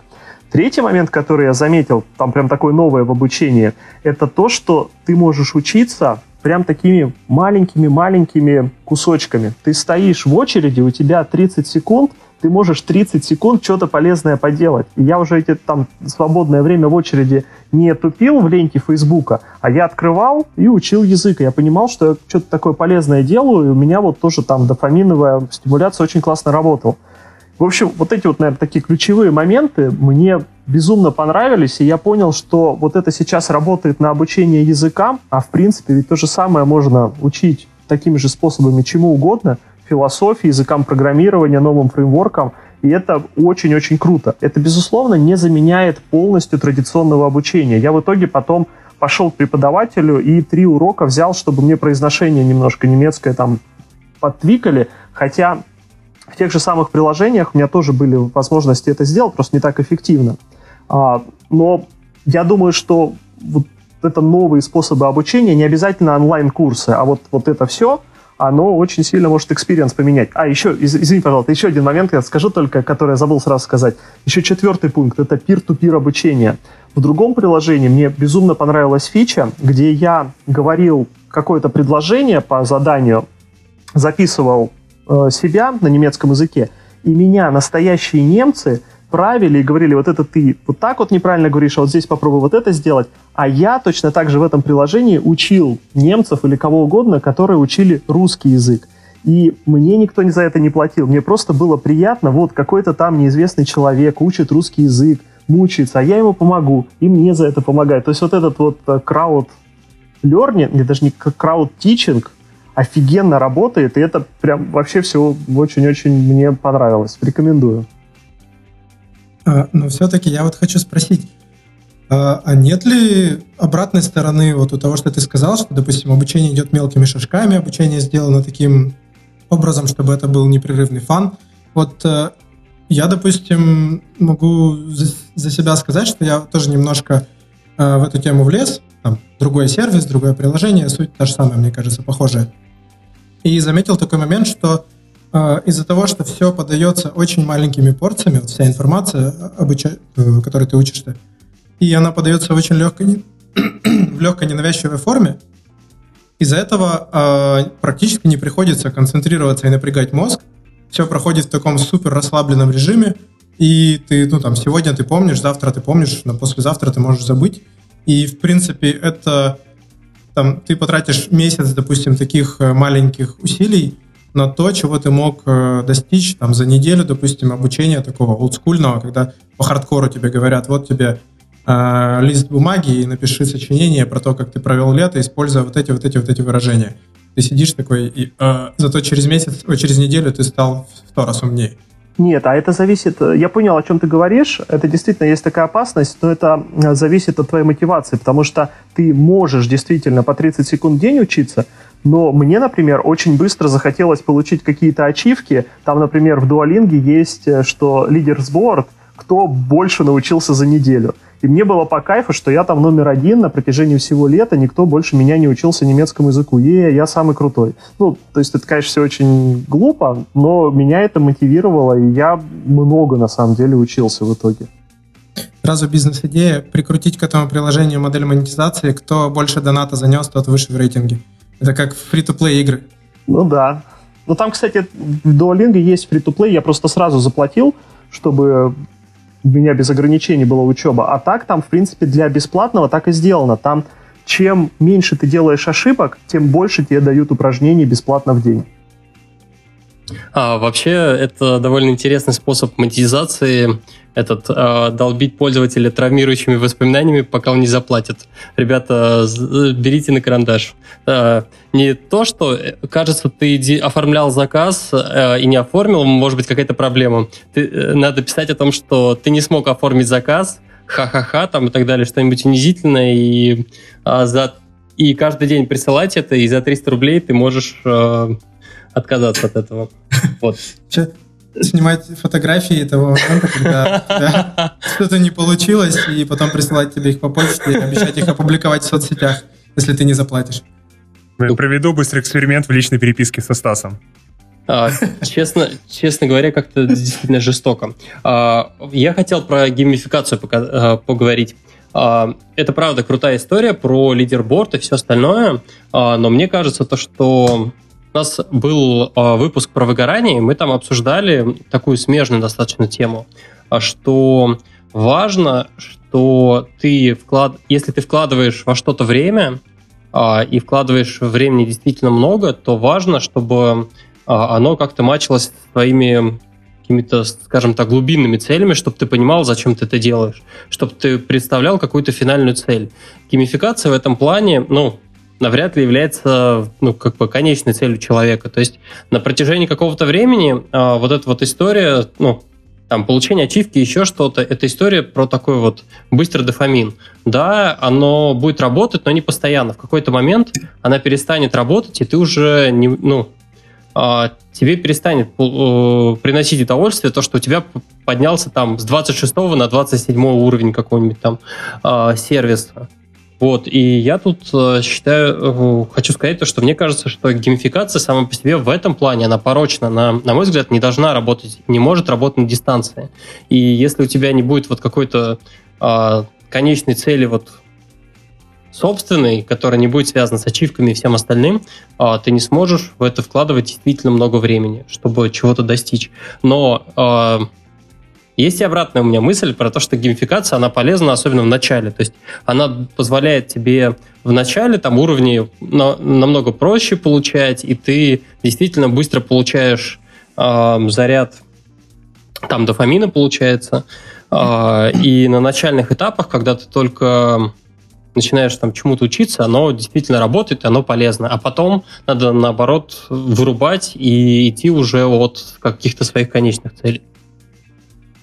Не просто... Ну, да, с этим Нет. тезисом сложно очень спорить, потому что, естественно, геймификация работает на коротких участках и работает как мотивация. Это в противовес э, какому-нибудь, какой-нибудь обязаловке, типа, что тебе нужно ходить на пары каждый раз. А тут тебе э, мне кажется, это еще про ритм. Вот, я просто хотела сказать, что вот эти вот ежедневные пуши, да, ежедневные задания, они в том числе про то, чтобы выработать ритм и системность. Привычку. Мы тоже, да, мы тоже об этом как раз говорили в выпуске про эффективность, про то, что привычка в том числе важна, но, естественно, если ты ради ачивок пошел учиться куда-либо, это не работает. Я просто хотела сказать, что э, мы начали вообще эту тему э, сравнивая классическое, да, возможно, образование, как мы это назвали, онлайн-курсы, хотя я под этим подразумеваю, в принципе, все альтернативное обучение, которое... Ну, альтернативное обучение, сейчас... звучит как альтернативная медицина.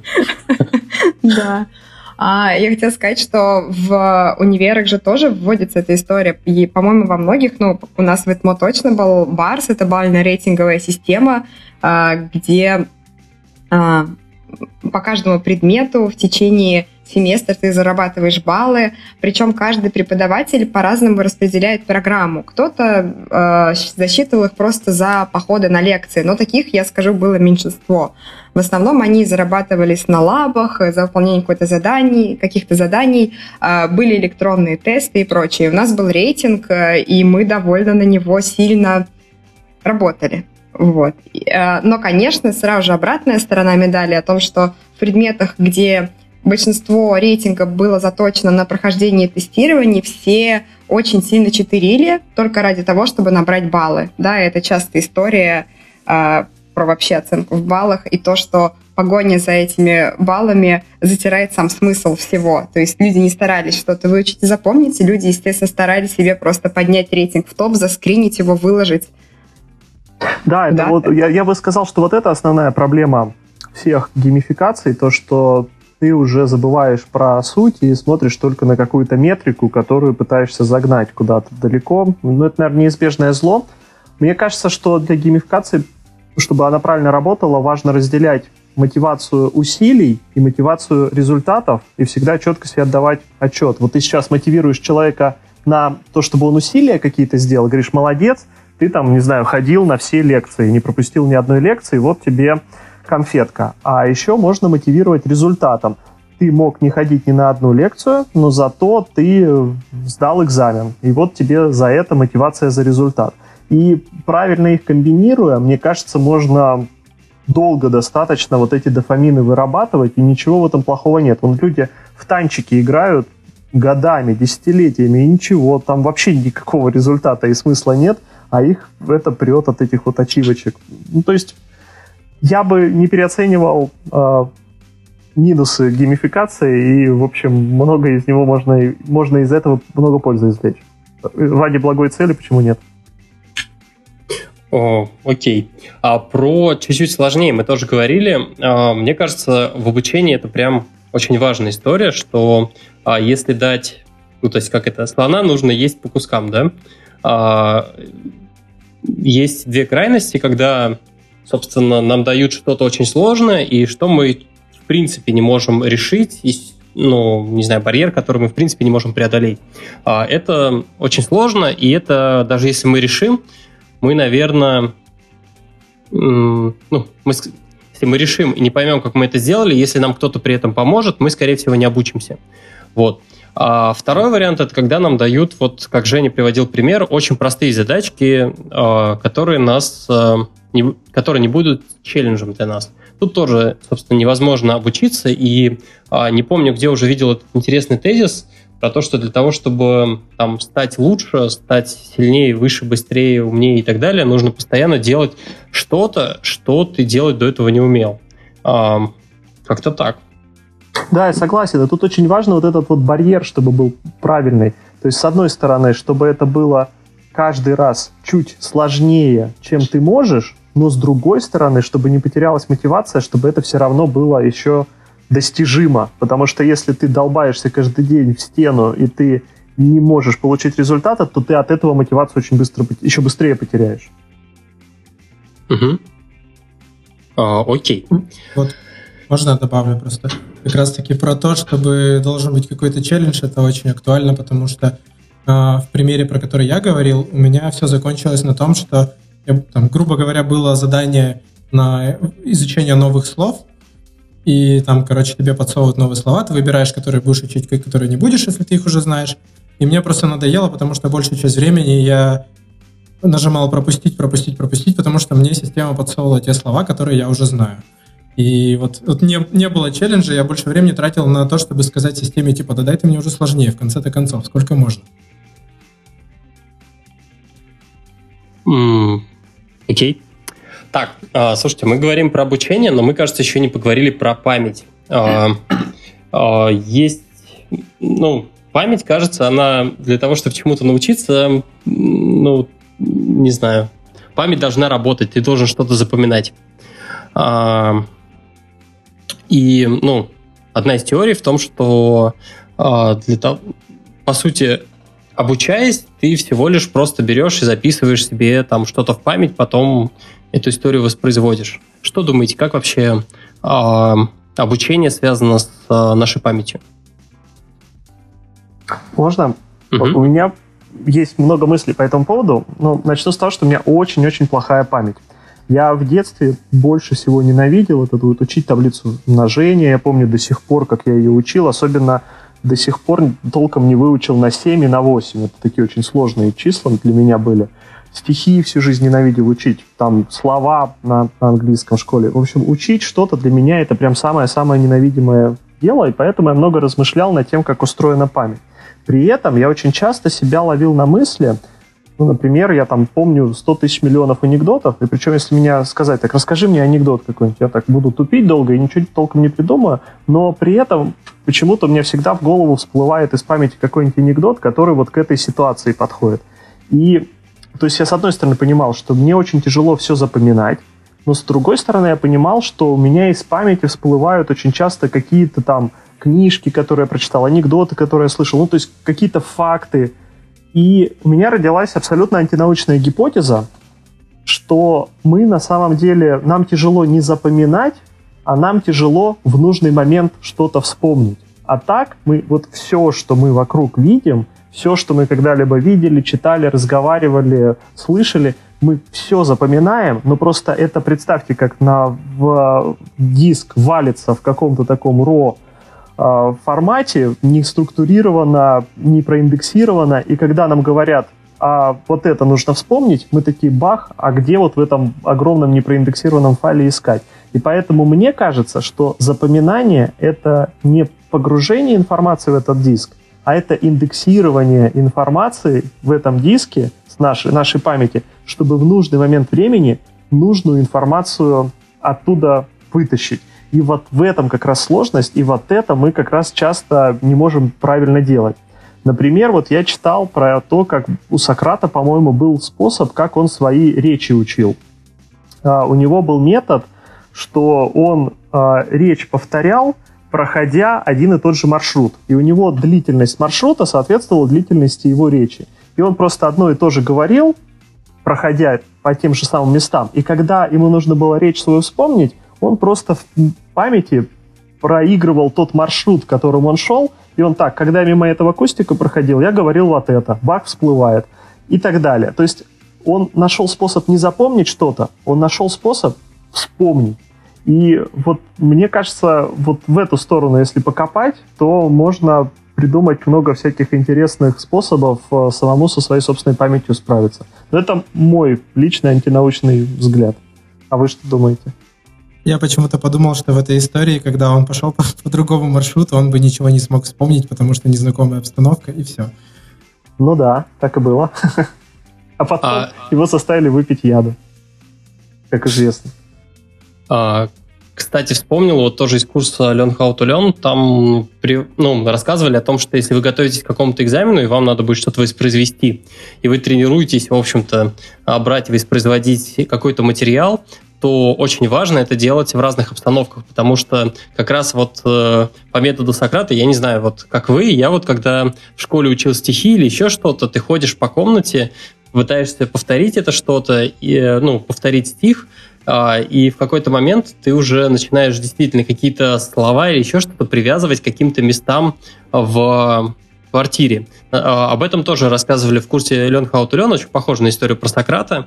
Вот. А, и после того, как, ну, а, соответственно, находясь там перед доской в школе или там, я не знаю, на экзамене каком-то или еще где-то, где тебе надо воспроизвести, ты уже не можешь туда вернуться. Вот. Поэтому важно пробовать воспроизводить это в разных ситуациях для того, чтобы у тебя не было такого якорения к какому-то конкретным местам, в котором ты обычно учишься. Но есть и обратный пример, то, что можно действовать вот методом Сократа и представлять о том, что ну, тебе, допустим, надо запомнить какую-то последовательность действий или еще что-то, и предлагается, это вот тоже в, в этом курсе было, а, предлагается придумывать какие-то очень странные такие вот примеры из серии того, что ты вот представляешь то, что проходишь, я не знаю, там, до своей работы, или там, допустим, по квартире, и ты по квартире делаешь какие-то странные вещи. На шкаф положил, я не знаю, какой-нибудь интегральчик. После этого туда положил такую-то теорему э, на диван, допустим. Э, под кустик положил там следующий шаг. а, который тебе надо доказать, и вот так вот, двигаясь по комнате, потихоньку раскладываешь какие-то вот такие вот вещи. Или, я не знаю, там, представляешь себе автора какой-то теоремы и сажаешь его, допустим, в кресло или, опять же, вот под кустик какой-нибудь. Да-да. На эту тему вспоминается у Хармса было очень классно. Это такой обратный способ, это когда ты придумываешь что-то заведомо абс- абсурдное. Mm-hmm. Вот есть это. Мой телефон запомнить очень просто. 3208, 32 зуба и 8 пальцев. И вот э, до сих пор я это помню.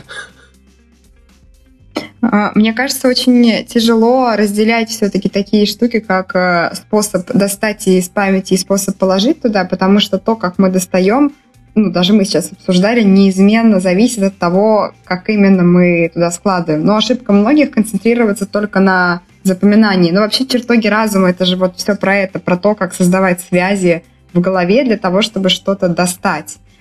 Поэтому, мне кажется, тут довольно много наверняка есть э, ну, трудов. Катя, а что такое чертоги разума? Я первый раз слышу эту тему. Ну, это Шерлок туда залезал.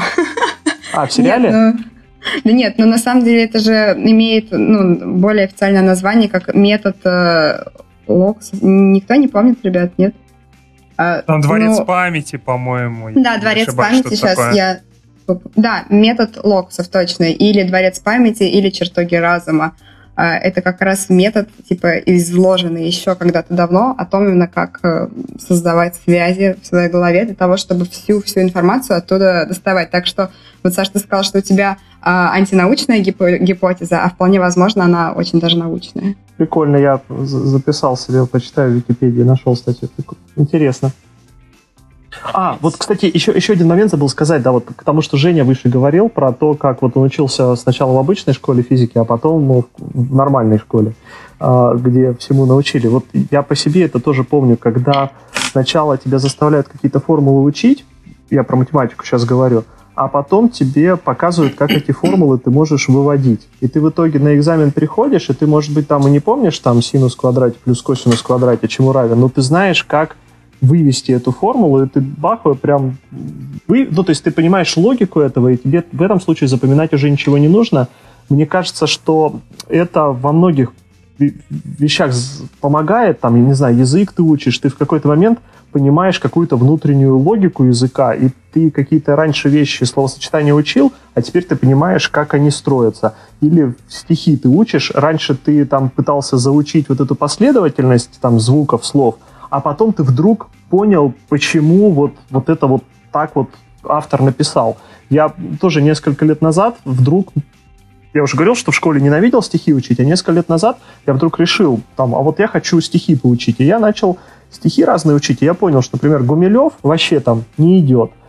Там а, Маяковский тяжело, мне он просто очень нравится, можно выучить. А Бродский, хотя вроде бы он супер такой сложный, как-то он на меня очень хорошо лег, и я понял, что стихи Бродского мне прямо вот прям в кайф учить, и это даже не напряжение какое-то, а я каким-то образом его даже не запоминаю, не заучиваю, а скорее просто через себя пропускаю и потом как бы воспроизвожу.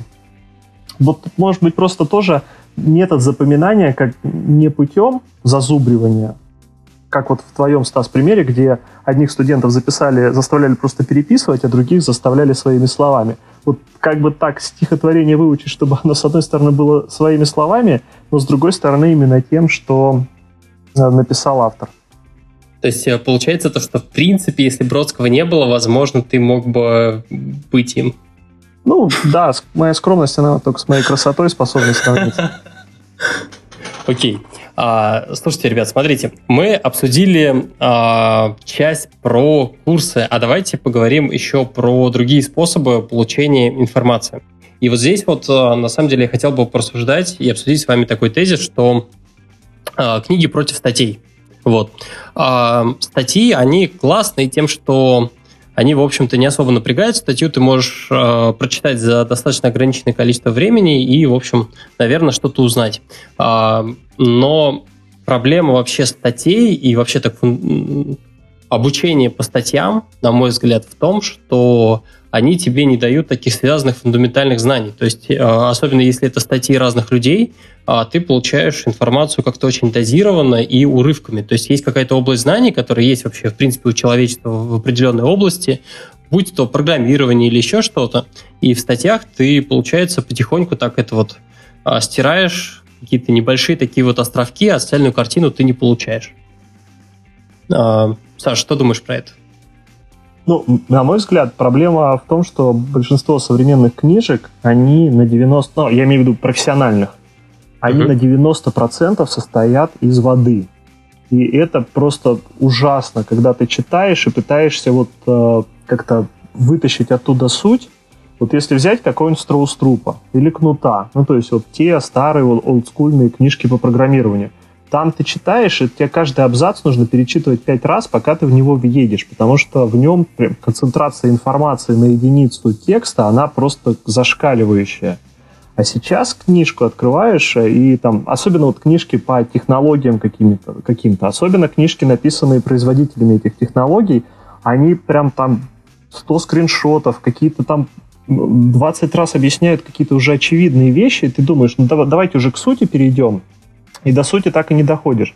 Статьи все-таки в силу ограничения размера, они как-то подталкивают людей к большей концентрации и лучшему соотношению сигнал-шум, поэтому я думаю, что это просто вопрос к авторам книжек, которые должны их писать более интересно и более концентрированно. Саш, а что ты думаешь про сервисы, которые предоставляют такие краткие выжимки из книг, типа книги в кратком содержании? Они в последнее время стали так довольно популярны, мне кажется. Ну, я вот пробовал такие читать. Э, мне не очень они понравились. По крайней мере, я их проверял на тех книжках, которые я читал. Мне показалось, что они такие немножко механические. Я, причем, знаю там людей, которые это делают. И они, в общем, это такая работа не очень э, качественно сделана, на мой взгляд, часто. В то же время мне очень нравится читать оброз, обзоры книжек от э, людей, которых я знаю. Вот, например, есть такой блогер э, Сергей Король. Я его читаю, он регулярно всякие прикольные книжки описывает своими словами. Я понимаю, что я бы эту книжку никогда в жизни не прочитал бы, ну, потому что она для меня не настолько интересна. А он, когда в 10 тезисах это переписывает, мне это всегда очень прикольно почитать, и я понимаю, о, классно, я суть ухватил, а времени не потратил на чтение всей книжки. Ну вот, допустим, ту же самую книжку Харири, э, «Сапиенс», э, которую ты уже упоминал, я бы не стал в таком варианте читать, потому что в нем соотношение контента на единицу текста очень высокое. Я понимаю, что если бы я читал только там основные тезисы, я бы многое упустил. И уж тем более а, я не понимаю, как художественные книжки так можно читать. Я хотела немножечко вступиться за воду в книгах, сейчас будет странно, но есть такая мысль, что некая часть из этой воды бывает полезна в том плане, что это может, если она написана хорошо, э, и это какая-то интересная история, просто мы называем ее водой, потому что там нету именно той информации по конкретному предмету, который она описывает, то эта вещь может служить мотиватором тому, чтобы почитать и помогает тебе э, как бы так неявно воспринять информацию, которая преподносится. Я, естественно, не про все, э, но бывает такая вещь, что ты, тебя захватывает чтение, и ты незаметно для себя э, впитываешь знания. Давай, Егор. Э, я просто для себя всегда воду интерпретировал, э, ну, как, не знаю, как метафору того, что у тебя вот есть сосуд, там вода, в ней плавает рыба. И тебе нужно потрудиться, чтобы эту рыбу оттуда достать. И спрашивается, зачем, если тебе эту рыбку могут уже, собственно, приготовить. Ну, О, да я а... хотела сказать, что бывает э, вкусная вода. Как так? Как сказать? Ну, не, не ешь Раз уж пошла такая пьянка, я тоже свои 5 копеек ставлю. А, по мне так э, вода просто в книгах это потому, что у тех, кто пишет книги, и у тех, кто пишет статьи, у них абсолютно разные цели. То есть человек, который пишет книгу, у него задача, во-первых, сначала долго-долго собрать информацию и написать книгу, которая в, какой, в течение какого-то времени, наверное, будет актуальна для максимально широкого круга э, читателей. Поэтому есть смысл, наверное, больше воды сделать, э, легче повествование, разбавить что-то где-то, где-то повторить два раза, чтобы э, там, любой человек, который более-менее попадает под целевую аудиторию, мог прочитать более-менее легко и, и охватить как можно больше вот таких вот разных людей. А статьи, в свою очередь, их пишут, они, скажем так, высоко, высоко актуальны обычно на момент выпуска, ну, по крайней мере, нормальные статьи. Мы сейчас не говорим про те случаи, когда человек прочитал документацию, освоил какую-то технологию и пошел писать статью а когда человек все-таки что-то интересное, новое придумал и нашел. Так вот, в таких случаях э, человек пишет статью, и он пишет краткую э, какую-то выжимку того, что он узнал, чисто вот по теме, углубляясь в какие-то детали, и она, да, она, понятно, будет интересна намного меньшему количеству людей, потому что, там, не знаю, чтобы человек прочитал про какую-то GPS, ну, допустим, там, штуку про геолокацию, например, просто у меня работа такая, поэтому первое, что в голове всплыло, э, ну, не каждый пойдет читать, и поэтому нет смысла там разводить какую-то воду и пытаться охватить как можно больше людей. Все равно придут читать только те, кому этот GPS и геолокация интересны. Вот.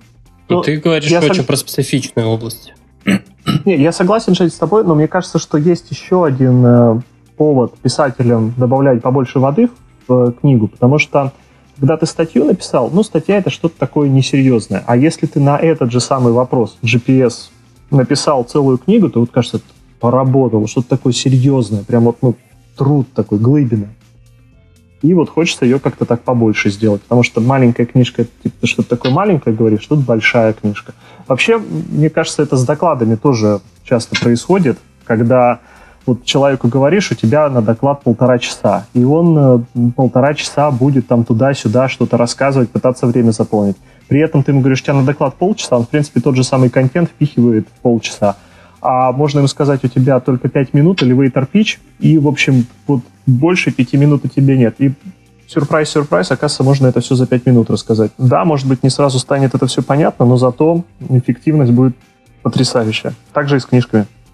Это же фраза есть такая, что э, произведение завершено, или я не помню, какое конкретно слово было, и закончено не тогда, когда в него нечего добавить, а тогда, когда из него уже ничего нельзя выкинуть. Да, это Микеланджело говорил про скульптуру, то, что он берет глыбу э, мрамора и отсекает все лишнее.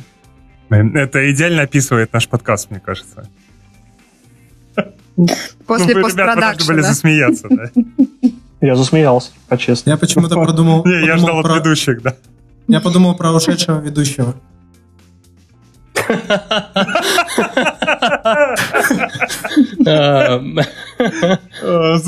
Злобненько, злобненько. Окей. Окей. Так, а, вот так в итоге что? У нас получается то, что статьи молодцы, книги все закопали? Нет, только я закапывал книги, а все были за книги. Ну, я, допустим, угу. смотря про какие книги мы говорим. Если мы говорим, допустим, все-таки там, про айтишников, про айтишную литературу, я бы книги закопал. Если мы говорим про все остальное, то нет.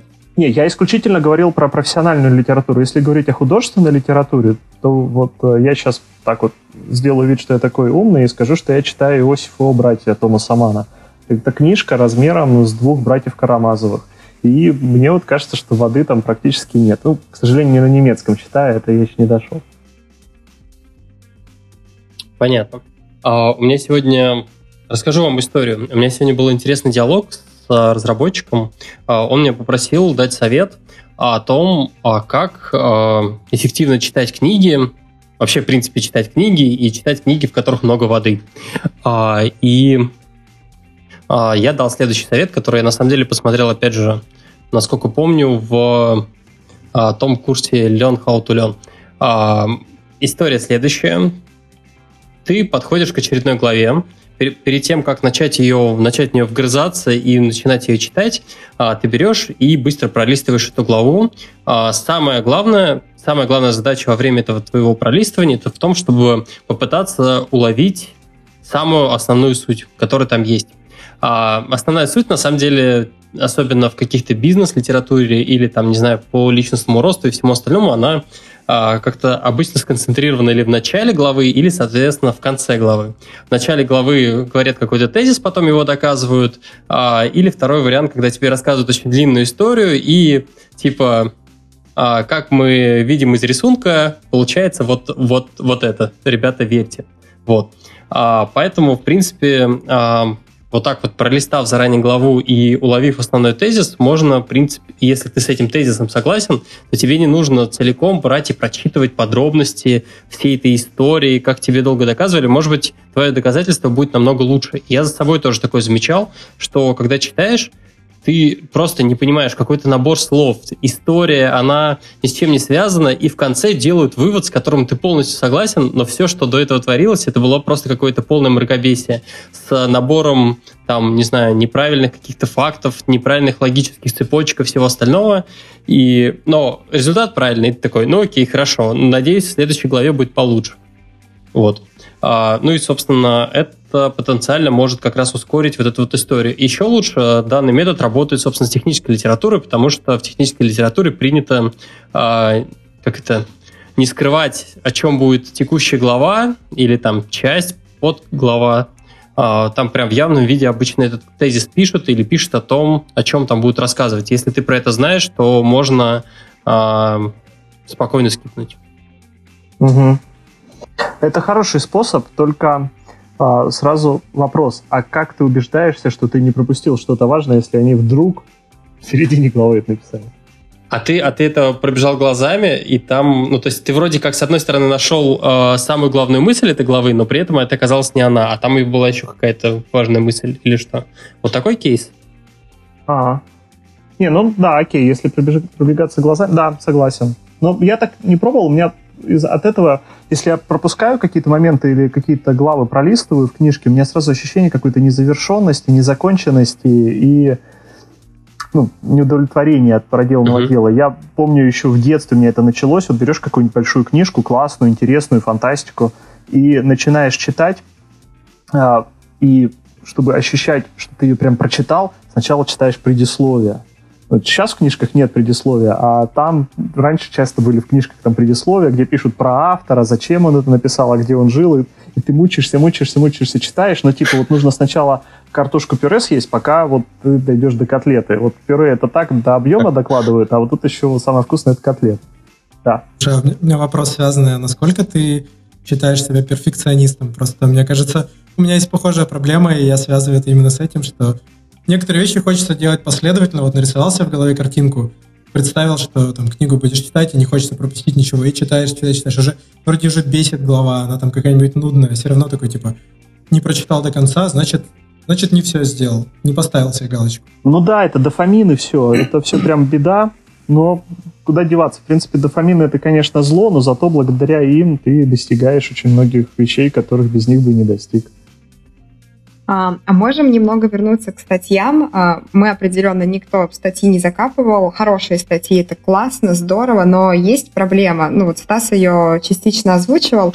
А, в их неструктурированности, в количестве источников, не, само, не самого контента статьи неструктурированности, а в том, как они а, представлены там, на том или ином ресурсе и вообще там в интернете, в доступе. Вот представляешь, у меня к тебе вопрос. Ты сам пишешь статьи, ведешь блог. У тебя есть какая-нибудь система того, как ты потребляешь весь этот контент? Потому что ну, с книжкой чуть проще у нее такой формат понятный. Взял, открыл, там по вечерам читаешь, есть оглавление, закрыл, принялся к следующей и галочку поставил себе в чек-листе. А как быть со статьями?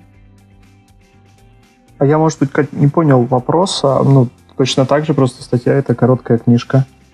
Но как подойти правильно? Ну, я не знаю, у тебя есть какой-то набор источников, или у тебя есть какая-то лента, куда все сыпется, куда все агрегируется, или а, очень много вокруг их? А, ну да, да, я, я понял. Я, а, ну вот как я поступаю, я, я на самом деле огромный фанат Википедии. Я Википедию вот могу туда открыть статью и потом по ссылкам начать читать, и пока всю Википедию не прочитаю, обратно не возвращаюсь. Это, конечно, очень тяжело, потому что это очень такой длинный стек в, создает в голове, когда ты начал читать, вот, допустим, про чертоги памяти, там ссылочка на какого-нибудь философа, ты такой, а что это за философ, туда залез, там ссылка на какой-нибудь там э, город, в котором он жил, такой, я такого города не знаю, и так далее, и так далее. Ты такой стек на 30 вложений открываешь и постепенно потом его обратно раскручиваешь, и это все бывает очень тяжело сделать. Поэтому я стараюсь как можно больше на вход, когда информация поступает, ограничивать ее еще вот на, на, в зачатках. И вот могу посоветовать, мне супер помогло. Я ездил, когда... В общем, летом я решил себе устроить цифровой детокс. Вот как есть детокс э, ди, ди, диета с точки зрения питания, я решил то же самое сделать э, с информацией. Я перестал читать Facebook, перестал читать новостные сайты – И какое-то время мне было прям супер тяжело. У меня была прямо ломка ужасная. Я думал, вот, я же ленту Фейсбука не почитал или новости не прочитал, а тут Кобзон умер. Да, наверное, плохая, это не шутка вообще. Ну, в общем, э, что-то упустил. Но потом я понял, что, в общем, ничего важного мимо меня не пройдет, потому что кто-нибудь из знакомых голосом расскажет. Зато у меня такое количество освободилось свободного времени, и у меня возникло ощущение, что это не меня кто-то кормит чем-то насильно, подсовывая информацию, пользуясь моим соблазном не упустить что-то интересное. А я сам выбираю. Вот я хочу что-то почитать, и я иду это и читаю. Но правда, я себя так прям по рукам бью и запретил себе открывать Facebook, запретил себе открывать любые новостные сайты. Ну, довольствуюсь э, Википедией, там, этого пока хватает. Я не знаю, это вот про то, что ты говорила, или про что-то другое? Ну, вполне. Вообще, это интересная мысль про то, что когда ты сам идешь и выбираешь то, что надо, и сам занимаешь свое внимание. Сейчас же есть вообще эта тенденция того, что наше внимание — это самый ценный ресурс, и все э, такие ленты, они очень сильно его у нас отнимают и борются за него. И в том числе часто не очень важными вещами, когда нам... Это даже может касаться и э, сайтов со сборником статей, потому что определенно, ну, не все статьи это именно то, что сейчас там тебе нужно. да, абсолютно. Телеграм-канала Goodreads. Ну, кстати, да, от Телеграма я тоже отказался, от, поставил на мьют все каналы, и поэтому я их читаю очень выборочно и только когда сам хочу. А, это здорово матчится с моей историей про то, ну, с моим видением про то, что если ты хочешь чему, э, чему-то обучиться, это обычно довольно сложный процесс, и ты должен себе понимать, а нафига ты учишься, и представлять, э, что ты хочешь на выходе получить. Ну, потому что, мне кажется, в этом проблема, например, людей, которые учатся, например, английскому. Они просто берут и такие, ну, мне надо прийти на, столько, на такое-то количество занятий. Что они хотят получить на выходе, ну, фиг знает. Я вроде как занимаюсь и вроде как когда-нибудь научусь. Вот. Угу. Да, мне кажется, что в обучении для того, чтобы из него что-то получилось, очень-очень важно, чтобы ученик был проактивным э, игроком, а учитель или книжка или статья или что-то еще было бы пассивным игроком, и то есть не учитель пытался что-то запихать в ученика, а ученик бы вытягивал информацию из учителя, из книжек, из Википедии, из статей, откуда угодно. Мне кажется, только так можно на самом деле чему-то научиться, и это как раз вызывает вопросы к, вообще к традиционной системе образования, где ученика целенаправленно заставляют быть пассивным, его заставляют там вовремя приходить, садиться на определенное место, сидеть смирно, не шевелиться, внимательно слушать. То есть его сначала говорят, будь пассивным, будь пассивным, будь пассивным, а потом так, упс, а почему он ничему не хочет учиться? Да потому что вы его лишили вообще любой мотивации, заставив э, быть таким э, куклой в этой игре. Угу. А, у нас э, как-то мы в выпуске даже ничего не закопали, но если мы говорили о кни- книгах и статьях, давайте хоть, я не знаю, там, что, метапы, метапы нам придется закопать, телеграм-каналы закопаем. закопаем подкасты, телеграм-каналы и метапы закопаем? Что думаете? Давайте, знаете, что закопаем? Ну, у меня есть предложение давай, закопать давай, давай. видео. Видео? Мне тяжелее Почему? всего дается потребление контента в виде видео, а, потому что, ну, конечно же, в YouTube очень сильно помогает, когда ты на двойной скорости это смотришь, поэтому немножко так получается. А вот так я вообще терпеть не могу. Ходить на конференции, слушать доклады, потом смотреть записи этих докладов, хотя сам регулярно выступаю. Но, видимо, продавцы наркотиков, они же наркотики не употребляют, поэтому так и должно быть. Почему мне так получается? У меня, э, чтобы я был сконцентрирован на какой-то задаче, мне нужно, чтобы информация поступала в достаточном объеме в единицу времени, чтобы у меня мозг был бы занят тем, что он ее перерабатывает. Если вдруг оказывается, что информация по этому каналу поступает в меньшем объеме, у меня мозг начинает на холостые циклы э, переходить, и я понимаю, что он недостаточно загружен, и из-за этого я переключаюсь на что-то другое. Допустим, сижу на докладе каком-то, слушаю, слушаю, и тут бах, уже ловлю себя на мысли, что я думаю о чем-то другом. Или вообще открыл уже телефон и что-то там э, с кем-то почту проверяю, например. В общем, переключаюсь на что-то другое просто потому, что мозг не загружен вот этим э, потоком информации. Если я читаю книжку, то я сам регулирую а, количество информации, которое я потребляю в минуту. Я могу быстрее читать, я могу медленнее читать, я могу пере- перечитывать. Когда я слушаю видео, я лишен этой возможности, потому что количество информации в единицу времени регулируется докладчиком. Ну или там вот этой говорящей головой. На самом деле с подкастами то же самое, но подкасты можно слушать в машине. А, в общем, ну или в транспорте. В общем, из-за этого у меня возникает ощущение, что мозг мой не загружен, из-за этого я переключаюсь и в итоге теряю э, какую-то мысль, а потом уже вернуться не всегда могу. То есть это не потому, что я такой умный, а потому что просто не всегда совпадает у меня требуемое количество информации в единицу э, времени с тем, которое сейчас мне выдается. Ну, это только если мы говорим, если я правильно понимаю, мы говорим про видео, обучающие э, каким-то э, интеллектуальным штукам. Правильно понимаю? Просто у меня сразу возник в голове, в голове контрпример. Я как человек, который играет, или точнее пытается играть на гитаре, очень благодарен YouTube э, всяким чувакам, которые показывают, как, допустим, сыграть такую-то песню. Вот там, ты не знаешь, как ее правильно играть, какая партия, тебе лень сидеть и три часа подбирать самому. И вот тут видосы это прям то, что надо, то, что да-да, я, я говорю о видео формата «Говорящая голова». Ну, или там «Говорящая okay. голова» со слайдами на фоне. Окей, okay, я понял. А у а... вас какой experience видео? А, я вот как раз про видео хотел сказать, и вообще, в принципе, про выступления. А, я довольно часто участвую а, в программных комитетах конференций, и я не знаю, мой, я своим докладчикам, которых я курирую, рассказываю о том, что все-таки конечная цель обычно не взять и рассказать что-то новое, а взять и донести одну какую-то мысль, зажечь э, в человеке желание прокопать, показать то, что вот эта область может быть интересной. Ну, то есть э, редко удается прям действительно э, какие-то серьезные знания взять и принести. Бывает от больших хороших компаний действительно бывает такой вот прям рассказ про их личный опыт. Они рассказывают о том, что вот у нас была такая задача, мы долго туда шли, и это может быть интересно.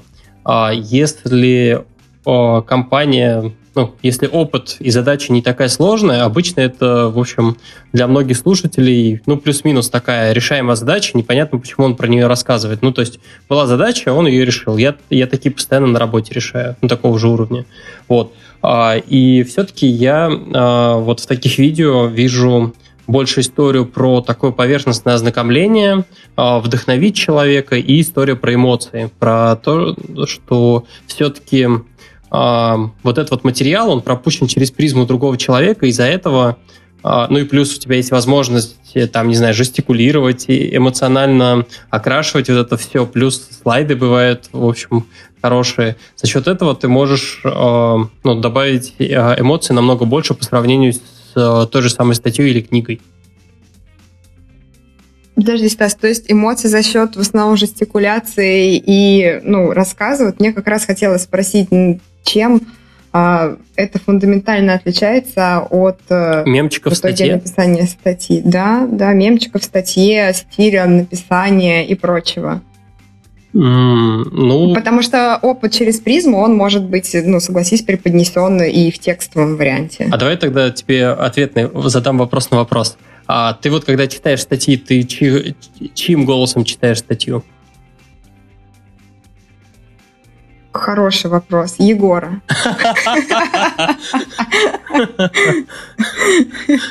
Шокирующее откровение. Я всегда, я, я всегда это знал. А, ну, ты понимаешь, к чему вопрос? Потому что... Да-да-да, э, я съехала просто. Если что, я, я могу звонить тебе и читать тебе статьи.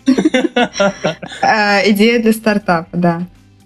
А, если возвращаясь к теме, я хотела сказать про видео, что у меня почему вот с ним не ладится. Я несколько раз на YouTube специально себе составляла подписочки, где-то а, в обсуждениях какой-то статьи прям видела, что закидывали вопрос, ребята, покидайте классные каналы, я себе вот так аккуратно их составляла, и всегда про это, ну, в итоге забываю, потому что А с текстовой информацией для меня плюс в том, что я могу сама контролировать ее потребление. Ну, там, прыгать по книге, по оглавлению, по статье, копировать, сохранить. Окей, допустим, подкасты, я могу это совмещать с какой-то деятельностью другой, прогулкой, спортом, в общем, еще чем-то.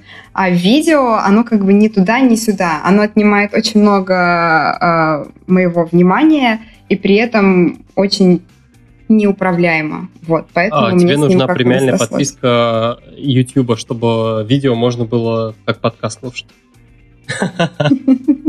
И тогда непонятно, зачем видео. А, да, полностью правда. согласен, Кать, с тобой. Вот ровно это пытался сказать. Я, на самом деле, понял то, что, в общем, позиции видео слабые, я решил хоть, хотя бы хотя бы подкасты защитить и аудиоконтент. А, окей.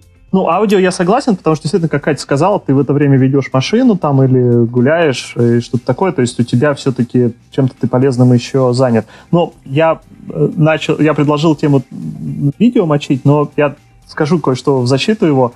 Я тут для себя понял use case, когда у меня видео все-таки получается контент потреблять.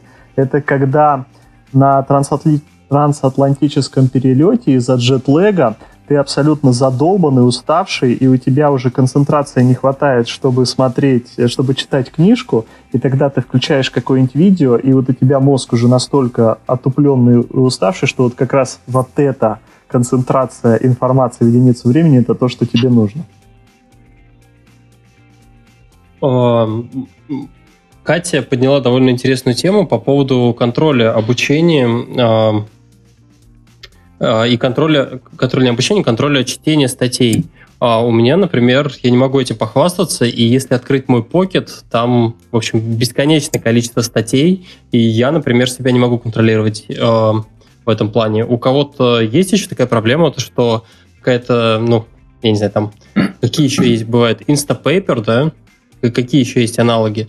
В общем, э, есть сервисы, при помощи которых ты можешь сохранять на будущее статьи и читать их потом когда это будет удобно. У меня на самом деле, ну вот, как я рассказал, у меня это не работает. У кого-то есть успешный кейс?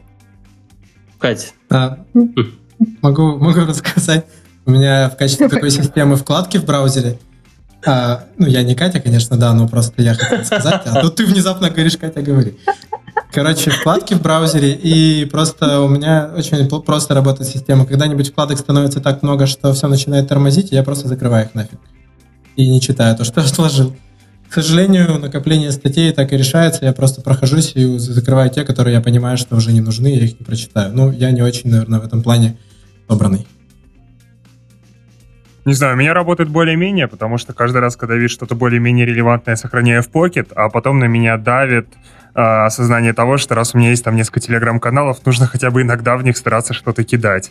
И когда есть свободное время, я открываю покет, нахожу что-то интересное, просматриваю глазами, выкладываю а все остальные сохраняют э, то, что ты выкладываешь, пересылая себе сохраненные сообщения в Телеграме. Именно так я и делаю. На самом деле, я тоже хотела в разрезе вот выпуска задать вопрос про Pocket Stars, потому что у меня абсолютно такое ощущение. Когда говорила про контроль, я даже скорее говорила про то, как ты потребляешь уже даже конкретную статью, да, то, что ты можешь пролистать что-то неинтересное, ну, как ты описывал технику чтения, uh-huh. например.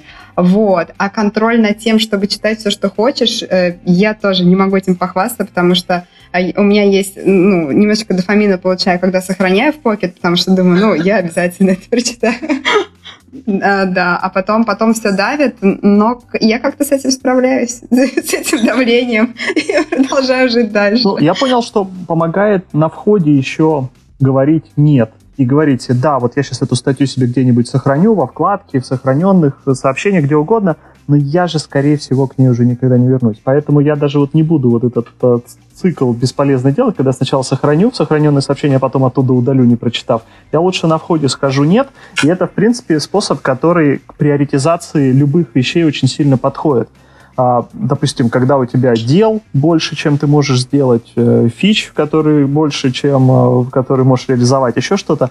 Мне в свое время, с точки зрения приоритизации, очень помогла история про великого хирурга Пирогова, который был изобретателем военно-медицинской, в смысле военной медицины. В, в Крымскую войну, вот ту, когда там сто лет назад, в которой Толстой Севастополь защищал, он придумал очень такой радикальный подход к полевой медицине на поле боя, когда раненых нужно лечить, который прям совершил огромный прорыв в количестве вылеченных раненых. И подход был такой. До Пирогова вот идет бой, оттуда приносят раненых, кому-то ногу ядром оторвало, кому-то шрапнель в живот попало, еще что-то. И вот всех этих раненых приносят и ставят в очередь. Потом дальше в палатке стоят врачи, и они из этой очереди в порядке поступления берут каждого больного и его пытаются полечить. У кого-то простая операция, ему там ногу отрезали, пришили, пошел дальше, дали костыли, побежал. Там у кого-то более сложная операция, но они в любом случае последовательно каждую эту задачу решают. И в результате, там, условно, процент э, вылеченных был, ну, например, 30%. Потому что кто-то, кому-то помогали, у кого-то была слишком сложная операция, и мы пытались помочь, но не могли помочь, он все равно там потом умирал в мучениях. А еще много очень умирало в очереди, потому что пока там кому-то помогают, он не дожидается своей очереди. Может быть, у него ранение было несложное, но он, допустим, истек кровью. И вот что придумал Пирогов, и почему ему улицы его именем называют, водохранилище и так далее. Потому что он сказал, давайте мы будем еще на входе раненых сортировать. И мы раненых будем раскладывать в несколько кучек. Первая кучка – это которых можно очень-очень быстро вылечить, и мы прямо вот здесь, вот на поле боя, в нашей палатке можем им помочь. Это первая кучка. Вторая кучка, которые, в принципе, можно помочь, но можно и не сейчас помочь, а через неделю, ну или там через два дня, ничего с ними не станет, поэтому мы их сейчас откладываем, срочности нет. И третья кучка была да, он еще жив, но у него, допустим, ранение в живот. А мы сейчас ранение в живот в поле боя вылечить не можем, и поэтому мы с самого начала говорим, а этого сразу в морг. Но он же живой еще. Ну, врач сказал, морг значит морг. И Пирогова очень сильно критиковали за это, потому что это же не милосердно. Он же давал клятву Гиппократа. Нужно же помочь всем, кому можно помочь, но в итоге, благодаря вот этой вот типа жестокой, нечеловеческой системе, он не 30% стал вылечивать, а 70%. И то же самое происходит у нас, когда у нас больше дел, чем мы можем сделать. Если мы пытаемся сделать каждое дело, мы в итоге, дай бог, 30% дел, которые перед нами стоят, решаем. А если мы с самого начала принимаем жестокое решение, что вот это супер важное дело, которое нужно сделать, нельзя упускать, но скорее всего мы его не сделаем – то мы в итоге будем больше дел делать, потому что мы не будем за каждое из них хвататься, между всеми ими переключаться, и, наконец, у нас не будут незавершенные дела а, отвлекать наше внимание, потому что вот любая статья, сохраненная, непрочитанная, она все равно отвлекает наше внимание, потому что нам же хочется ее прочитать. Поэтому я вот сейчас стараюсь очень дисциплинированно сдел- делать и на входе еще говорить, там, не знаю, 9 из 10 статей нет, я не буду ее читать, ну, просто потому что не буду читать. Вот, вы не заснули? Ну... Возьму на вооружение. А в итоге, ну, я бы еще тогда... Я, я вот просто думаю, что с моей-то системой делать, ну окей, допустим, я не буду новое закидывать туда, а, и теперь буду складывать туда осознанно, но что делать со старыми статьями, я думаю, надо их просто все удалить. Удали прямо сейчас. Да, ну это как, знаете, я, вот бывает я такой с одеждой. полтора часа, ребят, буду удалять статьи. Если ты какую-то вещь не носил в течение года, то, наверное, скорее всего, ты ее уже не будешь носить, и поэтому нужно ее просто там отдать бедным. И эта технология наверняка уже умерла. А, хорошо. А, так, давайте, ну, а, под конец еще что-нибудь закопаем. Получается, про видео, ну, на грани, на грани, скажем так. Я хотел а, предложить закопать, в общем, телеграм-канальчики. А, чем мне не нравятся телеграм-каналы со всякими рассылками и всем остальным? В том, что а, как раз... А, не вот твои вот ты бесишься. А, первая причина и самая основная а, из таких вот, а, скажем так, причин второго уровня это то, что а, это фактически а, ты не хочешь получать эту информацию, у тебя нет в ней по факту нужды. Но при этом в тебя ее закидывают, э, пишут о том, что это гиперинтересная статья, чувак, обязательно прочитай. а, и ты такой, ну блин, это же написано в таком каналчике, я обязательно должен об этом прочесть, все, все об этом прочитали. А, и получается то, что опять ты, ну, ну, короче, как реклама работает, по сути. То есть а, ты не хотел это читать, а тебя заставили. Вот. Ну, вот тут, кстати, с тобой можно поспорить. По сути, телеграм-канальчики — это замена каких-то соцсетей. И в случае соцсетей в тебя падает какая-то все это бесполезная инфа, типа, о боже мой, у моей одноклассницы ребеночек покушал. Какое счастье. А в телеграм-канале ты хотя бы определяешь контент какой области ты хочешь вот так вот потреблять. То есть, да, это информационный шум, но как бы шум такой, чуть более полезный. А... Егор, угу. ты же знаешь, что можно скрыть нежелательные новости из ленты и настроить ее под себя? Я так а... очень многих одноклассников забанил уже. Надоели. Я тогда же некоторых из ведущих этого подкаста закрыл, но не суть важно. А, блин, я думал, вы посмеетесь. Слишком токсично вышло. Блин, хватит держать над Глебом, вы достали. Серьезно. Сейчас, одна секунду. Блин, вы меня с мысли сбили, я посыпался. А, что, ну, короче, еще раз. А, здесь разница идет между черными и белыми списками. Вот то, что вы предлагаете, это в Фейсбуке сформировать черный список, сказать, кого я не хочу читать. А, рассылки в Телеграме — это белый список. Ты определяешь, от кого ты хочешь получать тот самый информационный шум, в котором, да, будет что-то полезное. Ты утолишь свое вот это желание закидать мозг какой-то такой фастфудной информацией, но это хотя бы будет фастфуд по делу. А не, блин, я пробежал марафон, я такой молодец, у меня медалька, смотрите, медалька. А потом еще попросишь, э, позовешь его в подлодку. Ну ладно. Э, я про что хотел сказать? Про то, что мне нравится подход, когда люди берут и формируют э, э, roadmap собственный, и исходя из этого roadmap уже, собственно, изучают эту информацию, получают, ну, соответственно, там статьи, книги и все остальное читают и закрывают а, исходя из него, потому что roadmap ты все-таки формируешь, исходя из потребностей. А от всех канальчиков и телеграм-каналов, кажется, имеет смысл, ну, в этом случае отписаться, потому что а, они будут тебя сбивать с этого фокуса, и ты будешь немножко про это почитал по верхам, вот здесь вот нахватался и так далее, и у тебя а, не будет какой-то цельной картины. Мне кажется, то, что все-таки, если ты действительно хочешь что-то выучить и стать профессионалом, а, то лучше все-таки делать это как-то более осознанно и а, взять для этого какую-то готовую систему в виде родмэпа или еще чего-нибудь. А ты не думаешь, что вот э, такой поток, он может поддерживать твой кругозор? То есть я абсолютно согласна с тобой, что если ты хочешь выучить что-то конкретное, то ты составляешь план и идешь по нему, и там могут быть уже и книги, и статьи, и, в общем, то, что тебе поможет. А, но при этом Особенно, что касается темы IT, ну, просто классно же за обедом бахнуть про какую-нибудь новую технологию в том числе. И такие штуки помогают как раз оставаться в курсе. Вот, мне кажется, в этом есть э, их какая-то польза.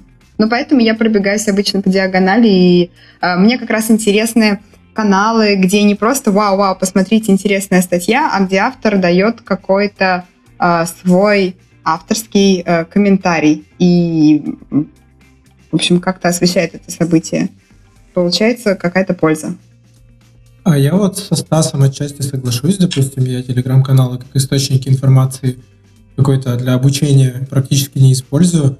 Скорее, телеграм-каналы для меня больше это источник источников обучения. Вот так можно сказать. Нужно пойти чуть-чуть глубже. То есть просто благодаря телеграм-каналам можно иногда найти статьи и авторов, и сайты, и какие-то блоги, и все такое, о которых ты бы иначе не узнал. Вот. Поэтому, ну, опосредованно, можно сказать, я бы... Э, опосредованно я учусь через телеграм-каналы чему-то, но напрямую, мне кажется, это действительно затруднительно делать вот, осознанно, целенаправленно, получая конкретные интересующие тебя знания по теме.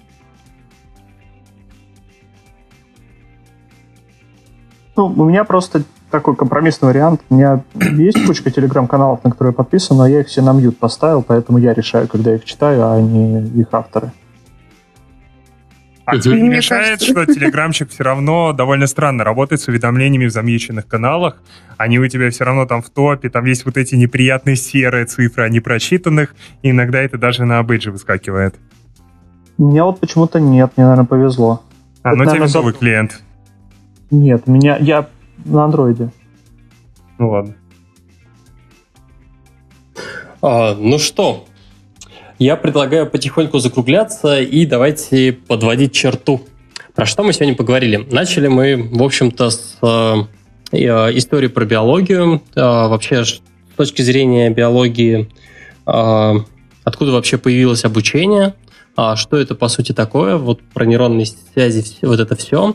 Поговорили вообще про системы обучения, про традиционную, про э, всевозможные курсы и так далее. А, Далее обсудили всевозможные а, методики обучения, а, поговорили там про память и так далее.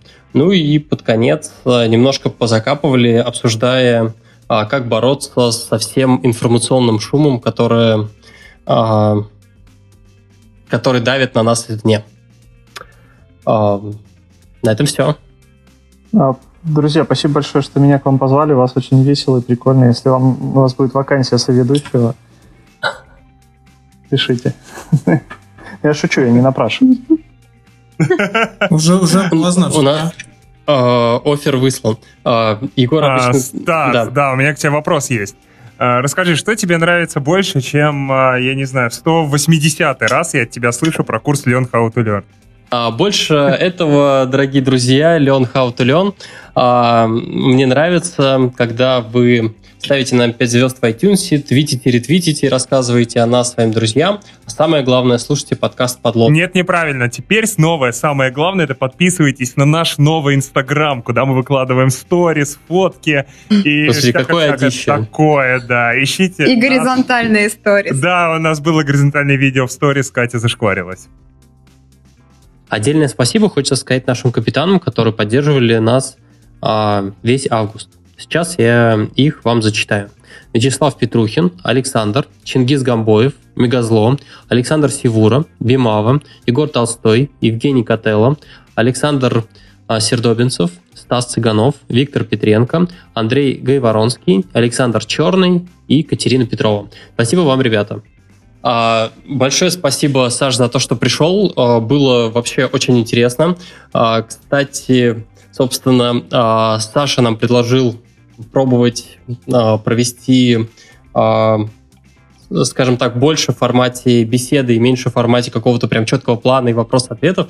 А, Лично мне очень понравилось. Ребят, тоже расскажите о том, как вообще зашел, не зашел выпуск. Куда угодно. Нас несложно найти. Вот. Саша, еще раз спасибо. Было прям приятно пообщаться. Мне кажется, здорово получилось. Спасибо большое, что позвали. Мне было очень с вами весело и интересно. Да. И всем пока. Пока-пока. Счастливо.